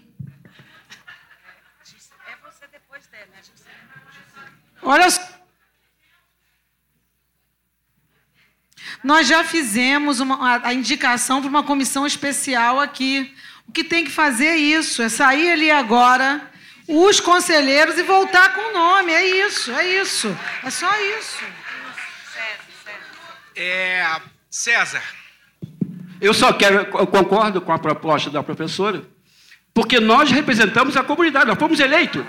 Então nós temos o poder dessa decisão. E concordo, se levar só no final do seu mandato. Tranquilo. Então é aqui que se decide as coisas. Suspendo a sessão por 10 minutos. A comissão é composta por Claire, Cássia, Alberto, Lincoln, Mota, Cláudia, Flávio e Samuel. Quem está de acordo, permaneça como está. E disse, disse. Desculpa. Com. Quem, que- é, quem vota contra? Um voto contra. Quem se abstém? Oi? Uma abstenção. Contra a composição lida. Repetir? Claire, Cássia, Alberto, Lincoln, Mota, Cláudia, Dirce, Flávio e Samuel. Só o Gaioso? Então, por maioria, aprovada a comissão especial, rogo aos membros da comissão especial só uma coisa: que apresentem no, na pauta de março para a gente manter o calendário. Eu quero aqui fazer uma questão de caminhamento para a gente retirar da pauta ordinária os itens é, 6, 7, que são a alteração da do artigo 3 da Resolução 04, do pesquisador docente associado, e proposta de criação do Núcleo Tecnológico de Reparo Tecidual, e passar para a pauta extraordinária na sequência. Os relatores têm o que a dizer? Lisandro. Aos dois, Lisandro. Gente, esse processo já estão aí há algum. De... Bom, é, assim. É pro próxima. A minha É limitação assim, de eu é entendo. três horas. Não, Eu eu, entendo, eu entendo a sua preocupação e vou, não tenho problema nenhum. Só que a gente já fez esse, já entregou esse relato há muito tempo. Eu nem lembro mais, nem Mas lembrava. agora ontem você sabe que acabou que essa que era. história de guardar É. relato, né? Isso aí. Então, com a compreensão do conselheiro Lisandro, os itens 6 e 7 são retirados de pauta, já incluídos na pauta da próxima sessão. É, item 3, indicação para o Conselho de Curadores nos termos do parágrafo 1 do artigo 20. A reitoria indica a recondução da professora Maria Eugênia de las Mercedes Moscone de Gouveia e, como suplente, o professor Ivan Simões Garcia. Em discussão? Ou não? Alô. A professora Maria Eugênia fazia parte do Curadores, nada contra o nome dela. É porque quem é, eu não sei se o membro do Curadores sai do conselho universitário ou se o conselho universitário indica. Isso eu não tenho recordação do estatuto nem do, do coisa. Porque a O professora conselho aprova. A professora Maria Eugênia, ela era conselheira à época que foi indicada e nós aprovamos o nome dela.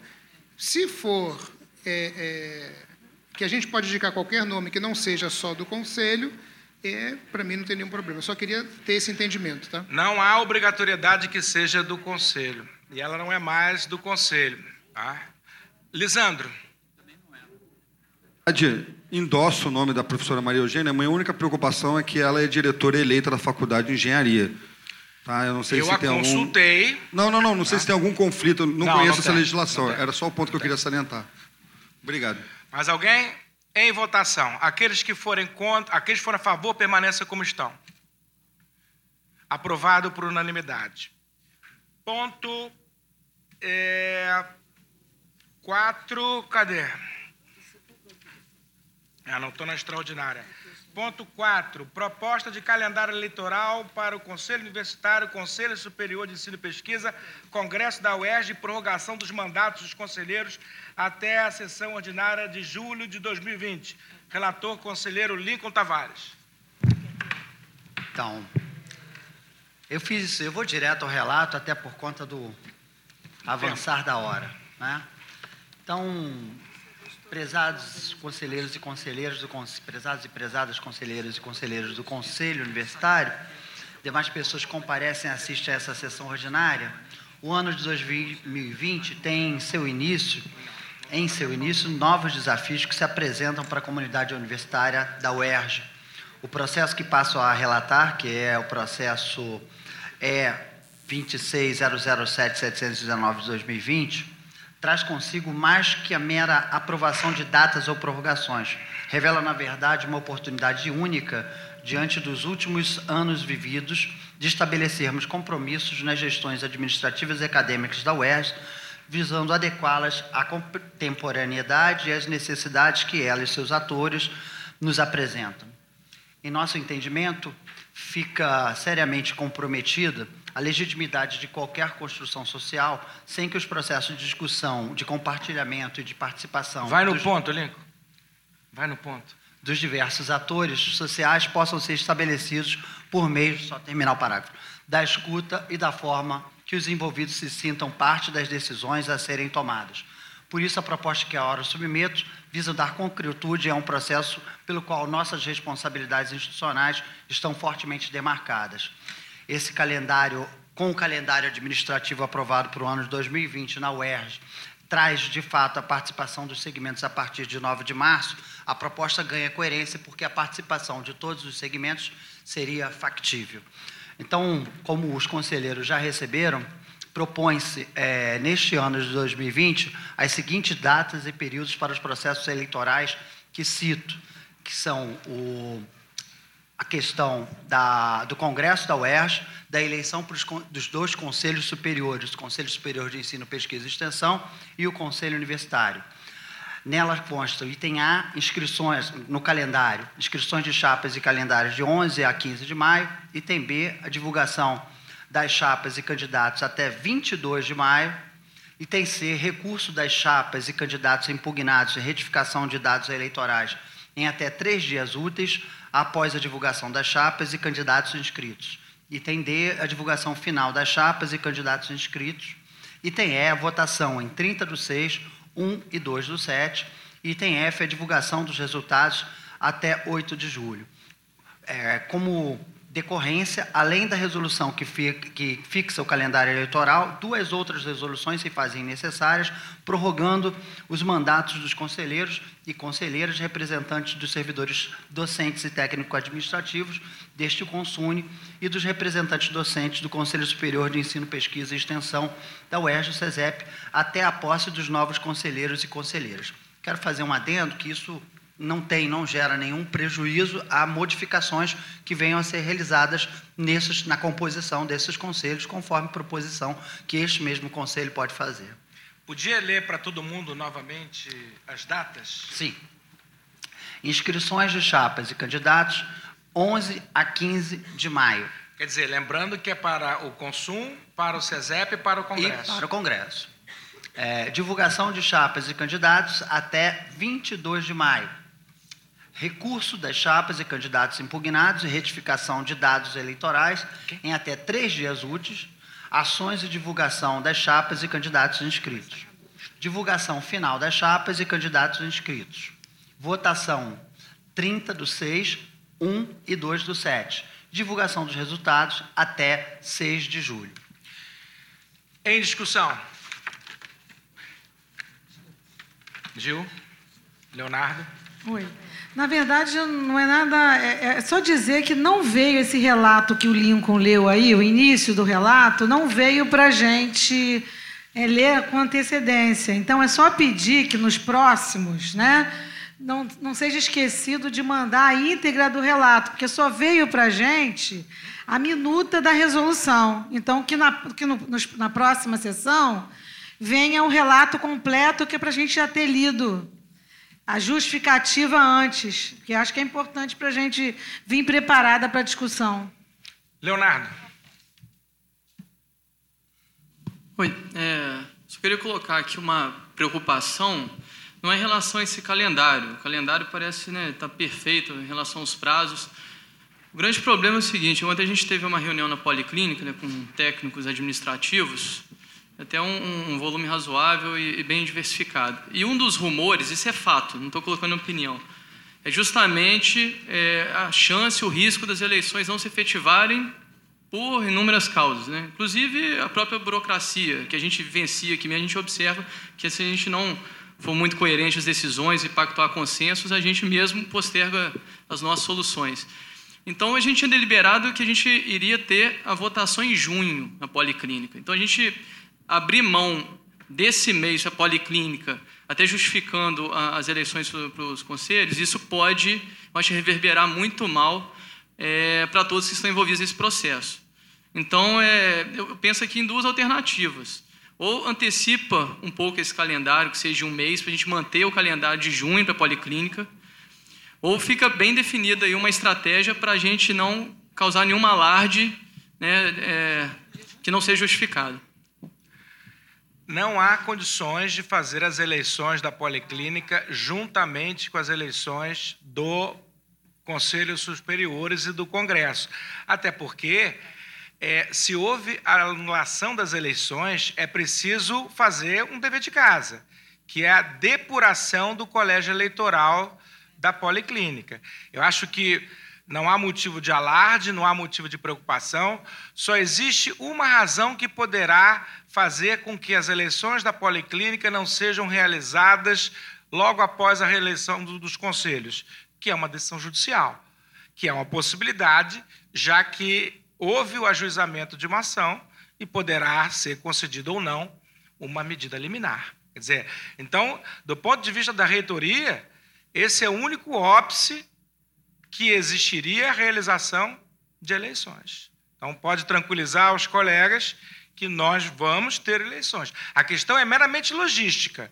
Nós não podemos, é, é, da, da mesma forma que é preciso fazer as eleições na policlínica, é preciso fazer as eleições do conselho. Dizer, então, é, não vamos ter um grande prejuízo de estabelecer essas eleições logo na sequência. Na próxima sessão, a gente pode até propor um calendário eleitoral é, para a policlínica depois das eleições dos conselhos. Eu vou conversar com a SECOM para a gente pensar em propor em março um calendário para as eleições da Policlínica, logo na sequência das eleições para os conselhos.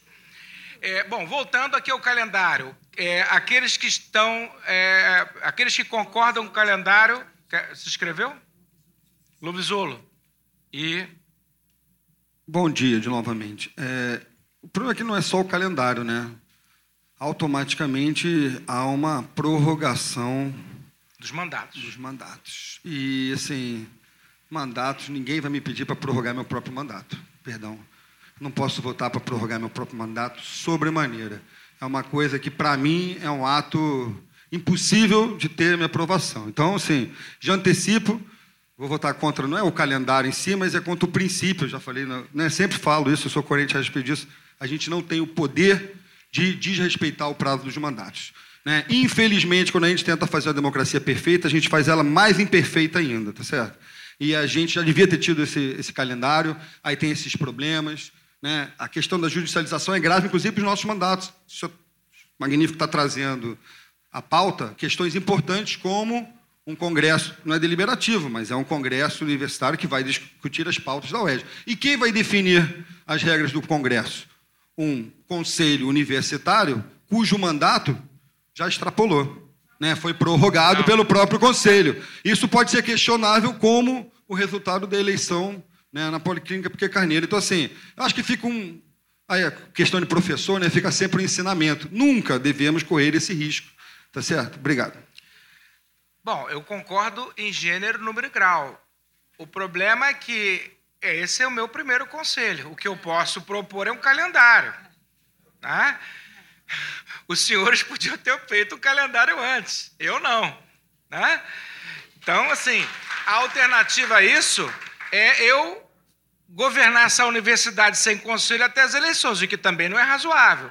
Quer dizer, então, é, dos males, o menor. Eu também não gosto de prorrogação de mandato. Eu acho que a autoprorrogação de mandato é uma coisa grave do ponto de vista da democracia. Mas sendo pragmático, qual é a alternativa? Ou não? Debater com o Magnífico, mas só uma réplica. Entendo e não estou dizendo que o senhor seja responsável, não, porque a gente falou isso aqui no passado, de que deveria ter o processo eleitoral. Ah, não, mas aí não tem os alunos, aí não sei o que, os alunos não se inscreveram, não consigo saber. É um problema. Né? Eu concordo com o senhor, não estou dizendo que a responsabilidade seja sua, se foi isso que eu transpareci, não quero dizer isso. Agora, eu prefiro que o senhor diga estão prorrogados os mandatos do que me pedir, né, como ato do reitor, do que pedir para votar na prorrogação do meu próprio mandato. É só isso que eu estou colocando. Aí é autoritário. Quem, o reitor que pode prorrogar mandato pode dissolver conselho. E esse não sou eu. Celso.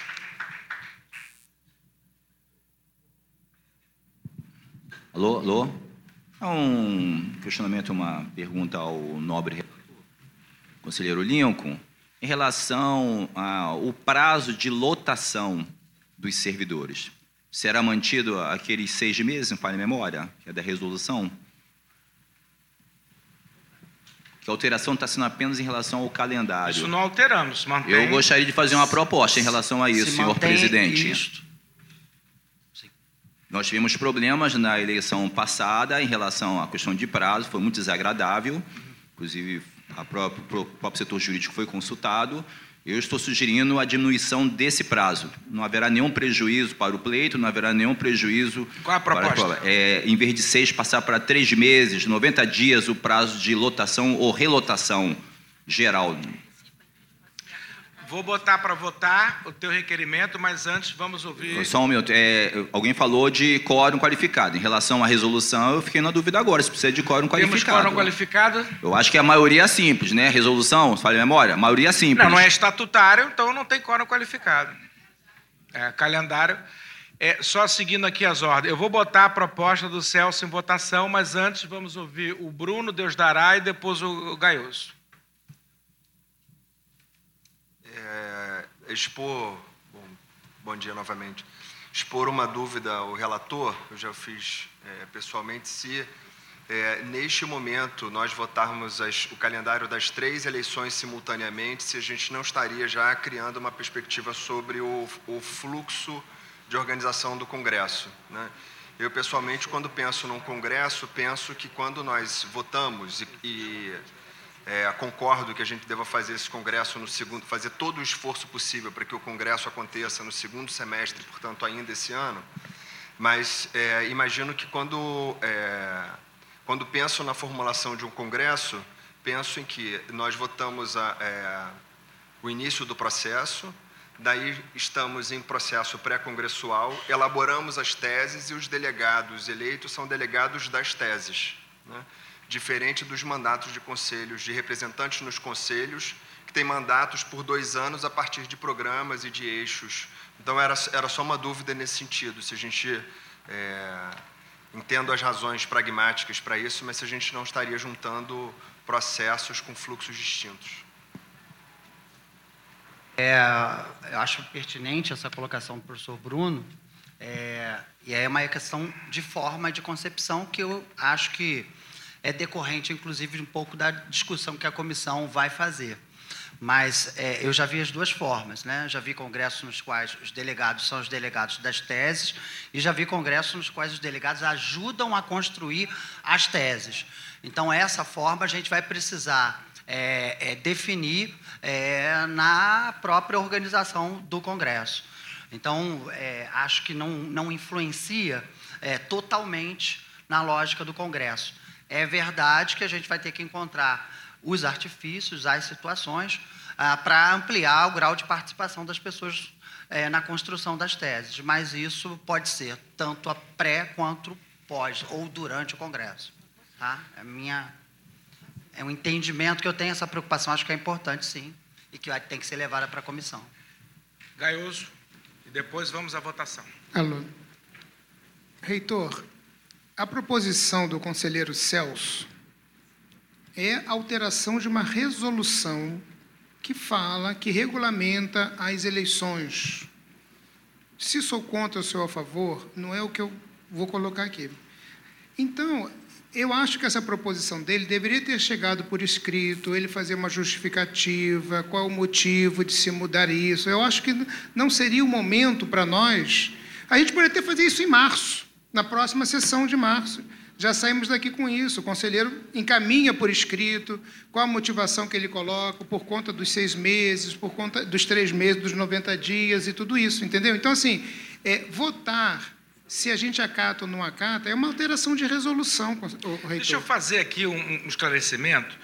É, vamos votar o calendário, porque o tópico seguinte é a comissão eleitoral, e a nossa proposta é que a comissão eleitoral, aqui eleita hoje, ela, é, ela edite um, ela publique um edital que vai ser aprovado por resolução. Nesse edital, a gente poderá estabelecer essa disciplina. Essa alteração. Por mim, perfeito. Celso. Questão de ordem, está apresentando uma alteração na resolução referente ao calendário, assim como esse plenário pode apresentar qualquer proposta de alteração desse artigo.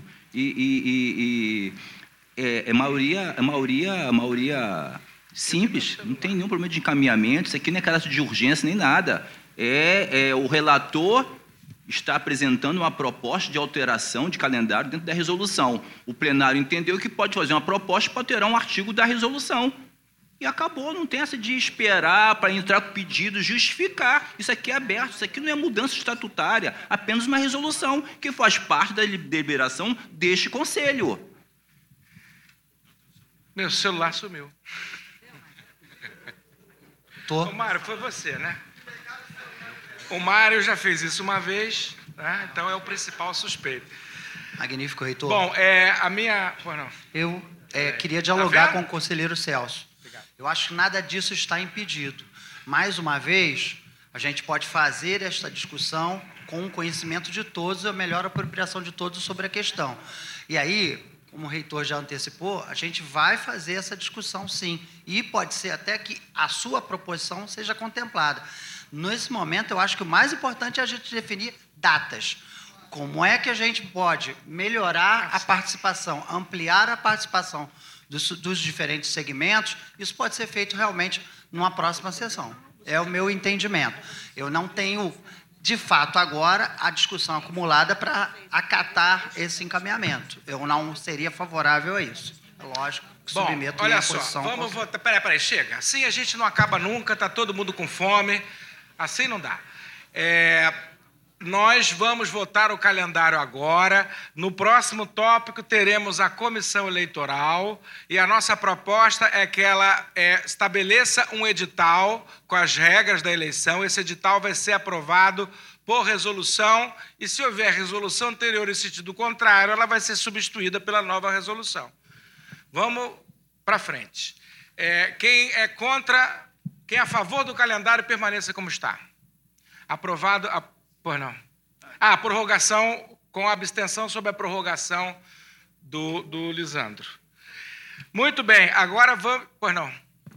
Abstém também os dois conselheiros ali. É, vamos à, à comissão eleitoral. Muito bem, a nossa proposta ela é também pragmática, porque as regras que regem a eleição do SESEP dizem que a comissão eleitoral é composta pelos diretores de centro setorial. E ela tem uma, uma lógica. Por quê? Porque os membros, da, membros do natos do conselho não são candidatos às eleições. Então, se a gente tem uma comissão definida para a eleição do SESEP, nós estamos propondo que seja essa mesma comissão para as duas outras eleições. Em discussão. Em votação. Aqueles que concordam permaneçam como estão. Então, aprovada a comissão eleitoral, composta pelos quatro diretores de centro. Encerramos a pauta ordinária, vamos para a pauta extraordinária, é, que evidentemente não terá expediente. É, processo 1, 2607-3859, 2018, Secretaria dos Conselhos, dispõe sobre as alterações de artigos do Estatuto da UERJ. Temos quórum para estatuto? Dois terços?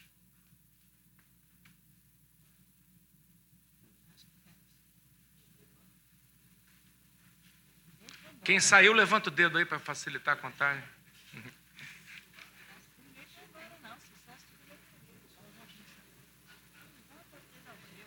Não, mas a Vânia está aí.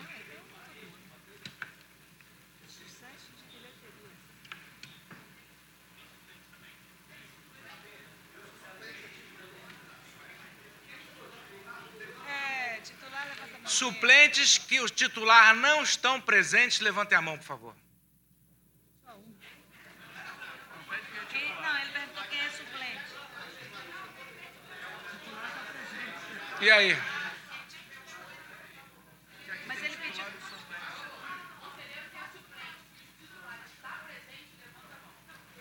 Suplente cujo titular está presente, levante a mão. Ô, Abelha, você levanta nas duas hipóteses alternativamente. Abelha, o seu titular está presente? Tá, então tá. Temos quórum? Não temos quórum. Retirado de pauta, item 1. Um. É, item 2 também. Item 3 também. Voltou o quórum. Voltou o quórum? É de um só?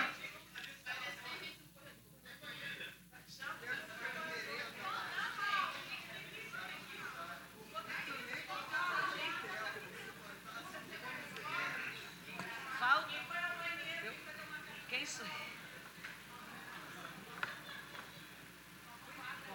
Quem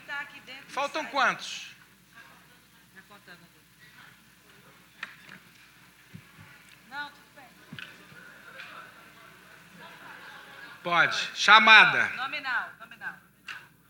Vamos aí. botar o 15 no Dirce Leonora. Vânia Ieta. Mônica Leite. Fernando Henrique. Bruno Rego.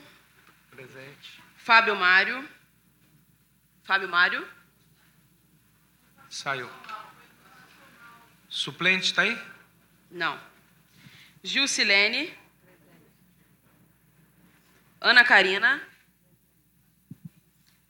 Giovana Ferreira. Presente. Wesley. Presente. Wesley. Tatiana Galeta. Tatiana está aí? Rui Alberto. Deise Mancebo. Jorge José de Carvalho. Presente. Cláudia Valéria. Suplente, Roberta Fon- Fontavini.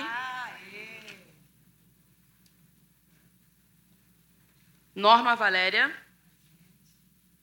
Eliseu Fagundes. Nádia Pimenta. Lisandro Lovisolo. Rodrigo Azevedo. Indemburgo. Francisco de Assis. Alzira Ramalho. Jeane Denise. Joaquim Teixeira.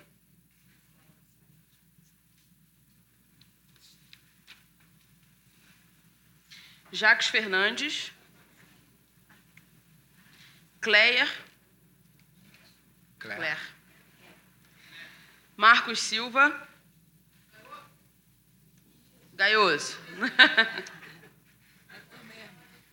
Andréia Maria. Marcos Silva, Ricardo Ribeiro. Ah, sou eu. Luiz Frederico. Leonardo Henrique Porte. Celso de Oliveira. Carlos Alberto. Michele Guimarães. Ana Carolina. Samuel Davi. Flávio Vieira. Professor Ricardo. Professor Mário Sérgio. Professor Lincoln. Professor Mota e professora Cláudia. Vamos à contagem. Não estavam aqui. Janaína. Tainara. Só um minuto. Calma. Um de cada vez. Quem não foi chamado, levanta a mão. Isso. Ótimo. Todos são titulares. Ela é suplente da Clélia. E os titulares. Não, não. Ok, então vai lá. Nome.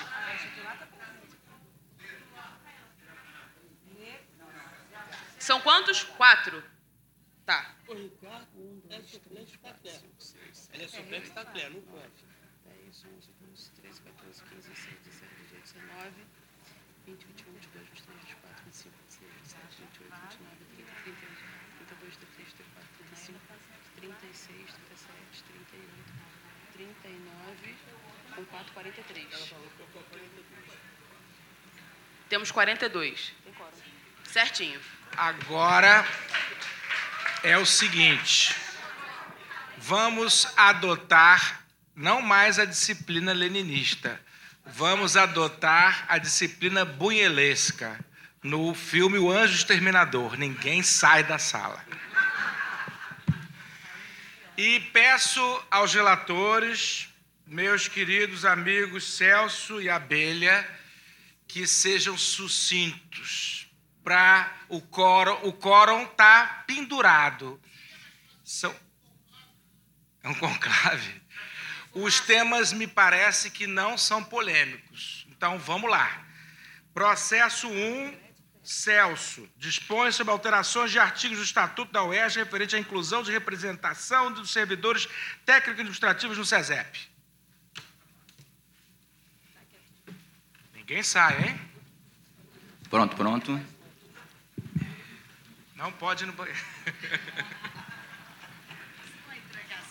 É uma leitura rápida do parecer, ele foi bem discutido na comissão permanente de eleição e norma, inclusive com a colaboração de vários, vários membros, e chegamos à seguinte conclusão. Essa demanda ela partiu principalmente da base dos servidores, do sindicato, em função do programa de capacitação dos servidores chamado Capacite, mas tomou, na verdade, um, um outro, outro teor, porque é, nós não temos representação no Conselho Superior de Pesquisa. Então, democraticamente, é o órgão que realmente só tem dois segmentos. Então, se restabelece um equilíbrio democrático, a representação de três segmentos, independente de questão de programa de capacismo, independente de programa que afete a carreira e a progressão dos servidores técnico-administrativos.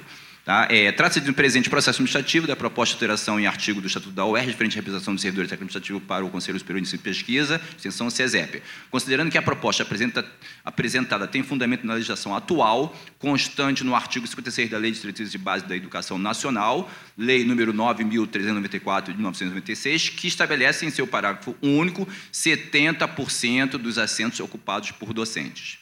Considerando que a presente proposta é para inclusão de assentos de representante do servidor técnico administrativo no CESEP e formalizando democraticamente a participação dos três segmentos, docentes, técnico-administrativos e discentes, considerando que o acréscimo da representação é fundamentado no universo de 1.511 docentes adjuntos, 657 docentes associados, considerando os maiores quantitativos, 471 docentes assistentes, 74 titulares e 68 docentes auxiliares.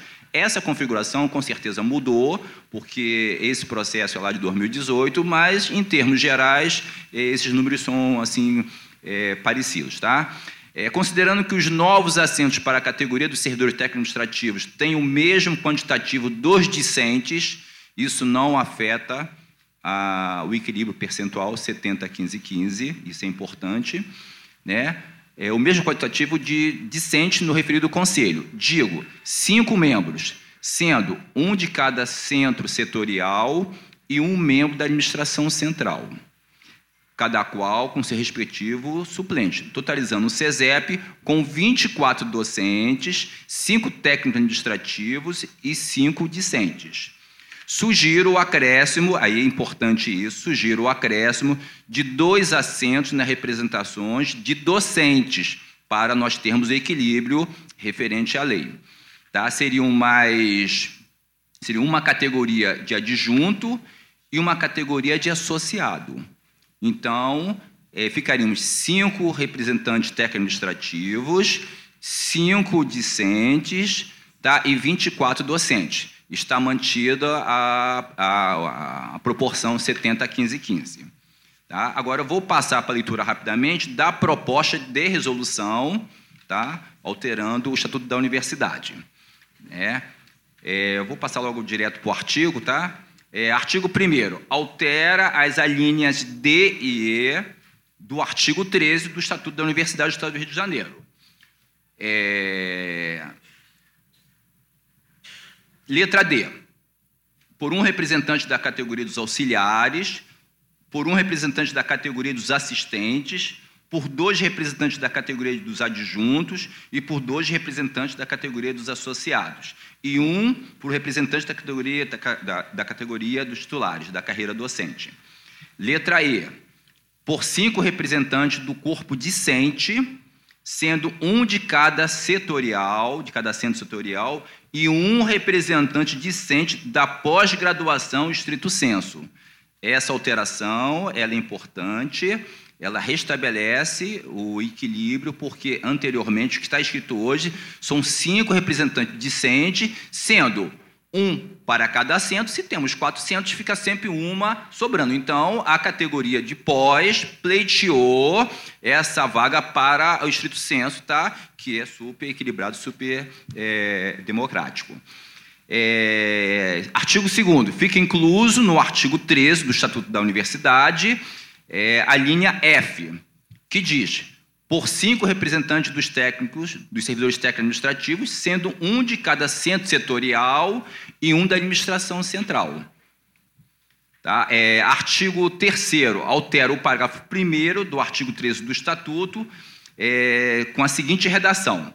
Parágrafo, parágrafo 1 os mandatos dos membros previstos nas alíneas C, D, e e F deste artigo serão de dois anos e os mandatos do representante discente de um ano, permitida, em ambos os casos, uma única recondução.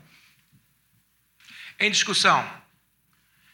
Em votação, aqueles que forem contra o, aqueles que forem a favor do relato permaneçam como estão. Aprovado por unanimidade.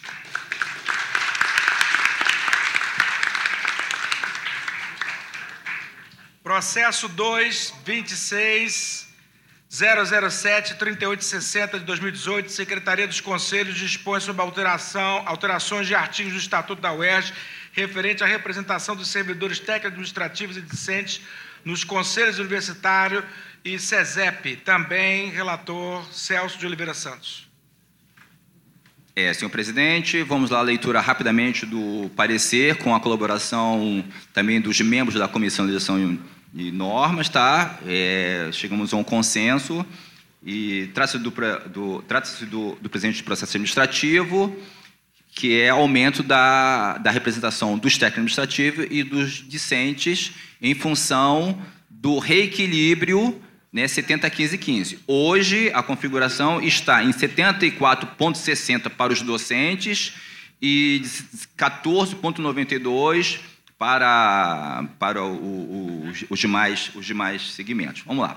Considerando que a proposta apresenta, tem fundamento na legislação atual, constante no artigo 56 da da, da Lei de Base de Educação Nacional, Lei 9.394 de 1996, que estabelece em seu parágrafo único a seguinte redação: em qualquer caso, os docentes ocuparão 70% dos assentos em cada órgão colegiado e comissão inclusive nos que tratarem da elaboração e modificações estatutárias e regimentais, bem como, bem como da escolha de dirigentes.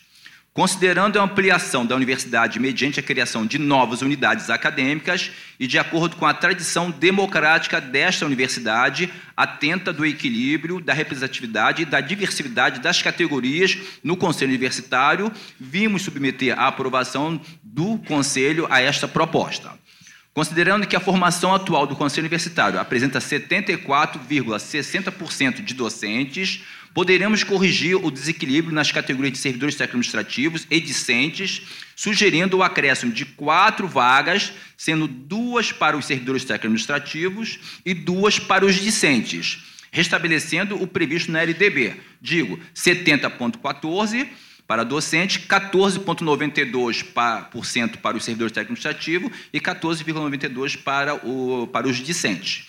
Considerando ainda que os novos assentos para a categoria dos servidores técnicos administrativos sejam distribuídos em um assento para unidade acadêmica, um assento para administração central, totalizando 10 assentos, constituídos na seguinte forma: quatro para unidades acadêmica, três para o Hospital Universitário Pedro Ernesto e três para a Administração Central, conforme proposta de resolução em anexo.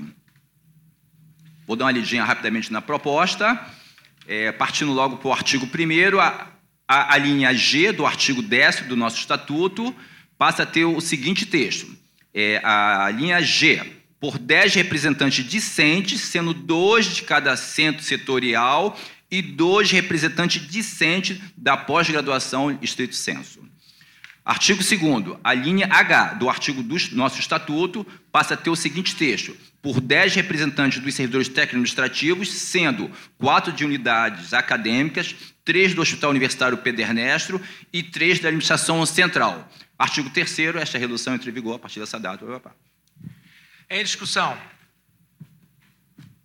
Tem certeza? Vamos lá, Jonathan. Tom.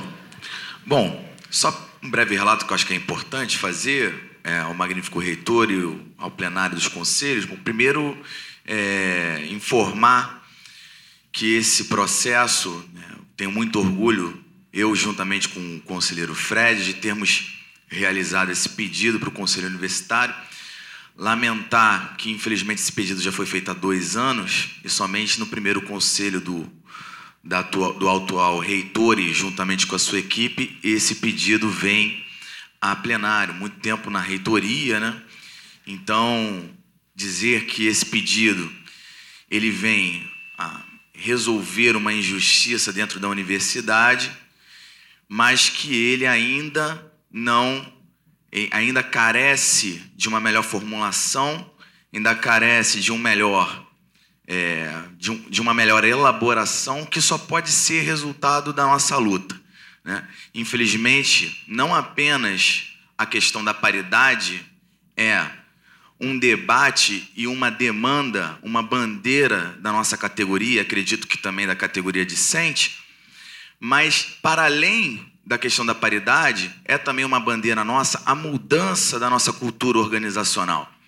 Porque não só a paridade ela pode mudar a forma como os técnicos se inserem na universidade. É fundamental que a gente transforme a nossa cultura organizacional, a forma como o técnico é observado dentro da universidade, a forma como o próprio técnico costuma se inserir nessa universidade, ela é resultado de um processo de escamoteamento e de separação de funções de aspectos de finalidade de ações finalísticas que muitas vezes resultam numa forma distinta de inserção da categoria num espaço que era para ser universal e por isso ele é conhecido como universidade.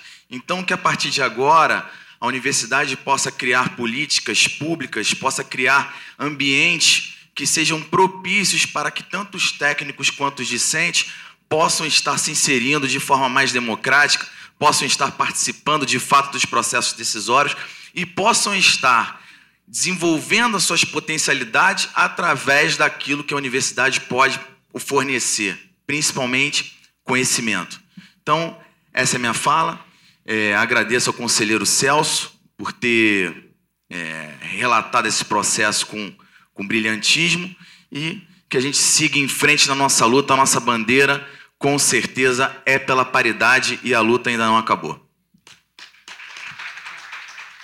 Gente, eu tenho uma, duas, três, quatro, cinco inscrições. Eu quero fazer um apelo. As pessoas vão embora, o só estamos com um no quórum e não vai ter a discussão sobre as pró-reitorias. Todo mundo vai manter sua fala? Vai dividir? Celso, se você for relator. Gente, é, vamos, vamos ser práticos. Rápido, rápido. É, só para agradecer os créditos ao conselheiro Fred, conselheiro Jonta, os conselheiros que assinaram a, o, o, requerimento e aos colegas que participaram na elaboração. Mas os créditos são para o conselheiro Fred e o conselheiro Jonta que tiver, tiveram a iniciativa. Só por isso. Deixar registrado isso em, em ata, por favor. É, Fred, retira? Retira. Retirou. Hein? Então, é, Ana Carolina e Tainara vão dividir o tempo, né? Que bom, obrigado. Zero aí os cinco. Pode falar. Primeiramente, bom dia a todos, aos trabalhadores, conselheiros, reitoria, representantes, enfim, em geral. É, peço perdão a todos aqui presentes por estender ainda mais essa sessão, que já está bem exaustiva para todos nós, mas eu acho que é fundamental o que tanto eu quanto a Ana temos a dizer em relação ao que vem acontecendo com os estudantes. É, no fim das contas, é uma declaração de voto, né? Eu votei a favor da proposta tal como ela foi elaborada né, e aprovada aqui por esse conselho, por todos os demais conselheiros, porque, como diz uma amiga minha, que eu nem sei se está aqui agora, teve que ir, mesmo que fosse meia vaga para estudante, eu votaria a favor. É, mas é importante ressaltar que, em momento algum, dentro da categoria que eu faço parte, do segmento que eu faço parte nessa universidade, esse debate foi levado aos estudantes, aos estudantes para que se fosse discutido a natureza do tipo da designação da vaga que foi ampliada. É, a gente acabou votando aqui sem consultar as bases, os estudantes da graduação vão saber por informação depois de que foi ampliada uma vaga que, na verdade, não ocorreu na prática um debate. Né? É lamentável que isso venha acontecendo com o nosso segmento, porque, em muito sentido, o acúmulo que a gente tinha de luta das minhas, da minha geração, da geração da Michelle, da Cacau, é, vem se perdendo à medida que a gente vai se formando. E à medida que novos estudantes vão entrando, é, como a gente está há praticamente um ano sem Assembleia Estudantil, a gente não tem assembleias nos cursos de estudantes, não tem assembleia de estudantes nos cursos, dificulta muito o trabalho dos conselheiros de estar em consonância com aquilo que os estudantes, de maneira geral, acumulam de debate político. É muito desgastante e é muito ruim para nós o sentimento de estarmos aqui tendo sido eleitos, mas tendo o compromisso nas nossas cabeças de que não só a eleição é o ponto final do debate. É, para além da eleição, a gente está aqui também para representar os anseios e os posicionamentos políticos dos nossos estudantes. E não é isso que a gente está representando aqui agora. Isso foi decidido pelas entidades e não pelos estudantes da nossa universidade. É, eu estou de pleno acordo com a fala que a Tainara fez e também do que o Jonathan colocou, né, que é uma, um avanço no marco de que a universidade segue sendo um espaço bem pouco democrático, pro, sobretudo para os estudantes que são maioria nessa universidade. É, e só reiterar que, na verdade, isso não foi, um, é, na minha opinião, nenhum espaço de debate entre os estudantes da graduação, inclusive porque tem sempre essa questão de quem se vota para as eleições do DCE para os conselhos universitários, e também me parece que tampouco foi um amplo debate feito entre a pós-graduação. Então, Obviamente que a gente não tem como votar contra uma proposta como essa, mas ao mesmo tempo é de fato uma discussão que não é feita e aí não se discute o caráter desse espaço e não se discute, na verdade, efetivamente o que está sendo realizado nessa universidade. E como o Jonathan falou, ainda que né, é, obviamente, é muito bom a gente começar um conselho com uma série de proposições da reitoria se colocando é, favoravelmente na perspectiva de uma série de pautas colocadas por todas as categorias. Mas nós sabemos que, historicamente, na universidade, tudo que é conquistado é através da luta. E eu acho que esse sentido não pode ser perdido, sobretudo na categoria de estudantes. É, para achar que as coisas são resolvidas simplesmente por pela indicação, pelas conversas, é um problema de método, é um problema de democracia e também um problema de uma entidade que até agora não, né, mais, passado mais de um ano, quase um ano e meio aí, também não convocou eleições e está com mandato aí irregular há mais de um ano, como é o Diretório Central dos Estudantes. Então são problemas recorrentes que eu acho que tem que ser colocados aqui para que a gente também não, não seja é, hipócrita com os problemas que estão acontecendo em cada um dos segmentos. Obrigada. Fred. É, vai ser rápido, mas primeiro elogiar o, o, brilhante relato aí do, do conselheiro Celso. Né? Tenho, como a fala do Jonatas, tenho muito orgulho de nós dois, tanto eu quanto o conselheiro Jonatas, temos é, feito essa proposta né, dos dois processos, a inclusão dos técnicos CESEP e aumento das nossas bancadas no Conselho Universitário, partiu da nossa, de uma discussão nossa, levamos para a Assembleia, foi debatido em Assembleia dos Técnicos, e eu acho que isso foi muito importante. Ressaltar, né, mais uma vez, né, que a LDB, quando ela, no seu artigo 56, ela fala que os conselhos deliberativos terão a participação de todos os segmentos da universidade. O SESEP não tinha, não tinha dos técnicos, sendo que uma legislação de 1996 assegura que os conselhos deliberativos deverão ter a participação de todos os segmentos. Não tinha dos técnicos.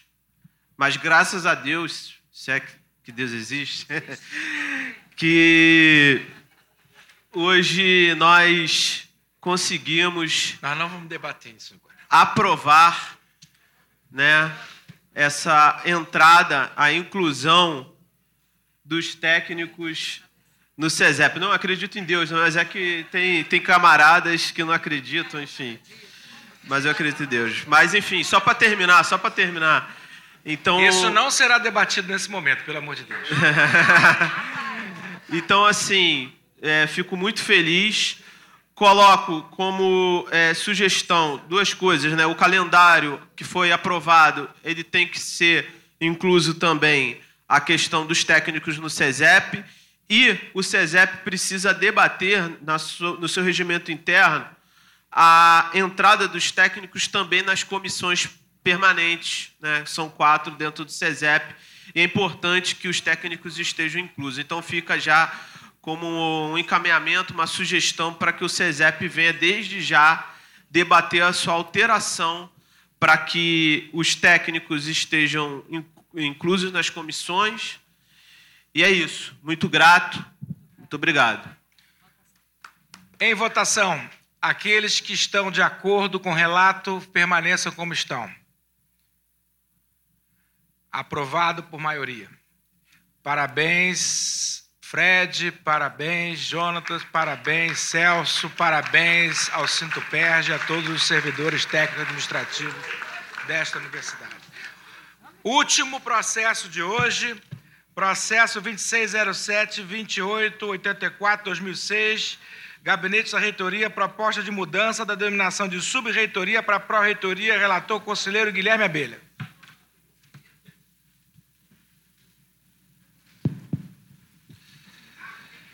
Alô. Então, eu vou passar por celeridade, né? É, em deferência à fome de todos nós, vou passar direto à leitura do relato. É, relato do processo E26007 2884 de 2016, que versa sobre a mudança na denominação de subreitoria para pró-reitoria aprovado pela Comissão Permanente de Legislação e Normas. Este processo tem origem num pleito enviado pelos atuais subreitores em 2016, mas anteriores, né? Como justificativa, apresentam um fato de nenhuma universidade brasileira manter a denominação subreitoria, tendo sido o termo substituído por pró-reitoria. As razões originárias para essa mudança são embasadas pela própria semântica dos prefixos sub e pró, enquanto sub remete a uma ideia de submissão, inferioridade, dependência, o prefixo pró expressa algo em favor de ou em defesa de.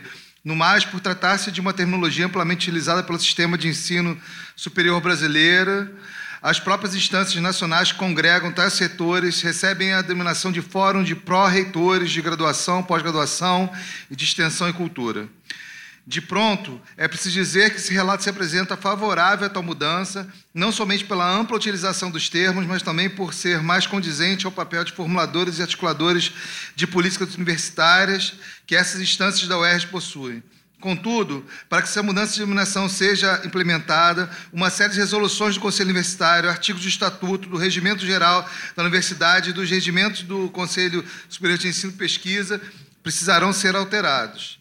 As resoluções do Conselho Universitário, ora vigentes a serem alteradas, correspondem a 490 de 1980, a 004 de 1995, em conformidade dos artigos 5 e 7 do regimento do Conselho Universitário poderão ser tomadas em reuniões ordinárias ou extraordinárias, requerendo a presença da maioria absoluta dos conselhos, e somente podem ser tomadas com a aprovação da maioria absoluta dos presentes. No caso das alterações necessárias no Estatuto da Universidade do Estado do Rio de Janeiro, em conformidade ao parágrafo 1 do artigo 6 do Regimento do Conselho Universitário, a decisão deverá ser objeto de reunião extraordinária tal qual temos hoje, devendo ser aprovada por dois terços dos membros do Conselho Universitário. Durante a apreciação das normas vigentes, tendo em vista a elaboração desse relato, notou que o regimento geral da Universidade está incongruente com o Estatuto. Desta forma, recomenda-se a elaboração de um estudo para que os artigos que tiverem seus efeitos prejudicados por eventuais conflitos com o Estatuto sejam suprimidos do texto é, no repositório de normas internas da UERJ. Por fim, antes da apresentação das propostas de resolução, é, enfatizo que, para evitar a invasão de competências do Conselho Superior de Ensino e Pesquisa, o regimento do SESEP precisará ser alvo da apreciação daquele conselho, não cabendo ao consumo alterar o regimento do Conselho Superior de Ensino, Pesquisa e Extensão. Na referida norma, é necessária alteração do parágrafo 1 artigo, do artigo 2 do artigo 3 e do parágrafo 2 do artigo 28, de forma análoga ao realizado na data de hoje pelo Conselho Universitário. Ao seguir, o relator apresenta as propostas de resolução discutidas e aprovadas no pleno da Comissão Permanente de Legislação e Normas. Então, é, posso efetuar a leitura das, das resoluções ou, ou, Eu acho que o Conselho dispensa a leitura das resoluções. Todos de acordo? Ok. Então, também, o relator também está de acordo. É, acho que o, o, o, reitor vai passar para alguma manifestação do, do conselho, se não, regime de votação. Vamos. Em discussão, em votação, quem está de acordo com o relato permanece como está. Aprovado. Está encerrada a sessão. Muito obrigado.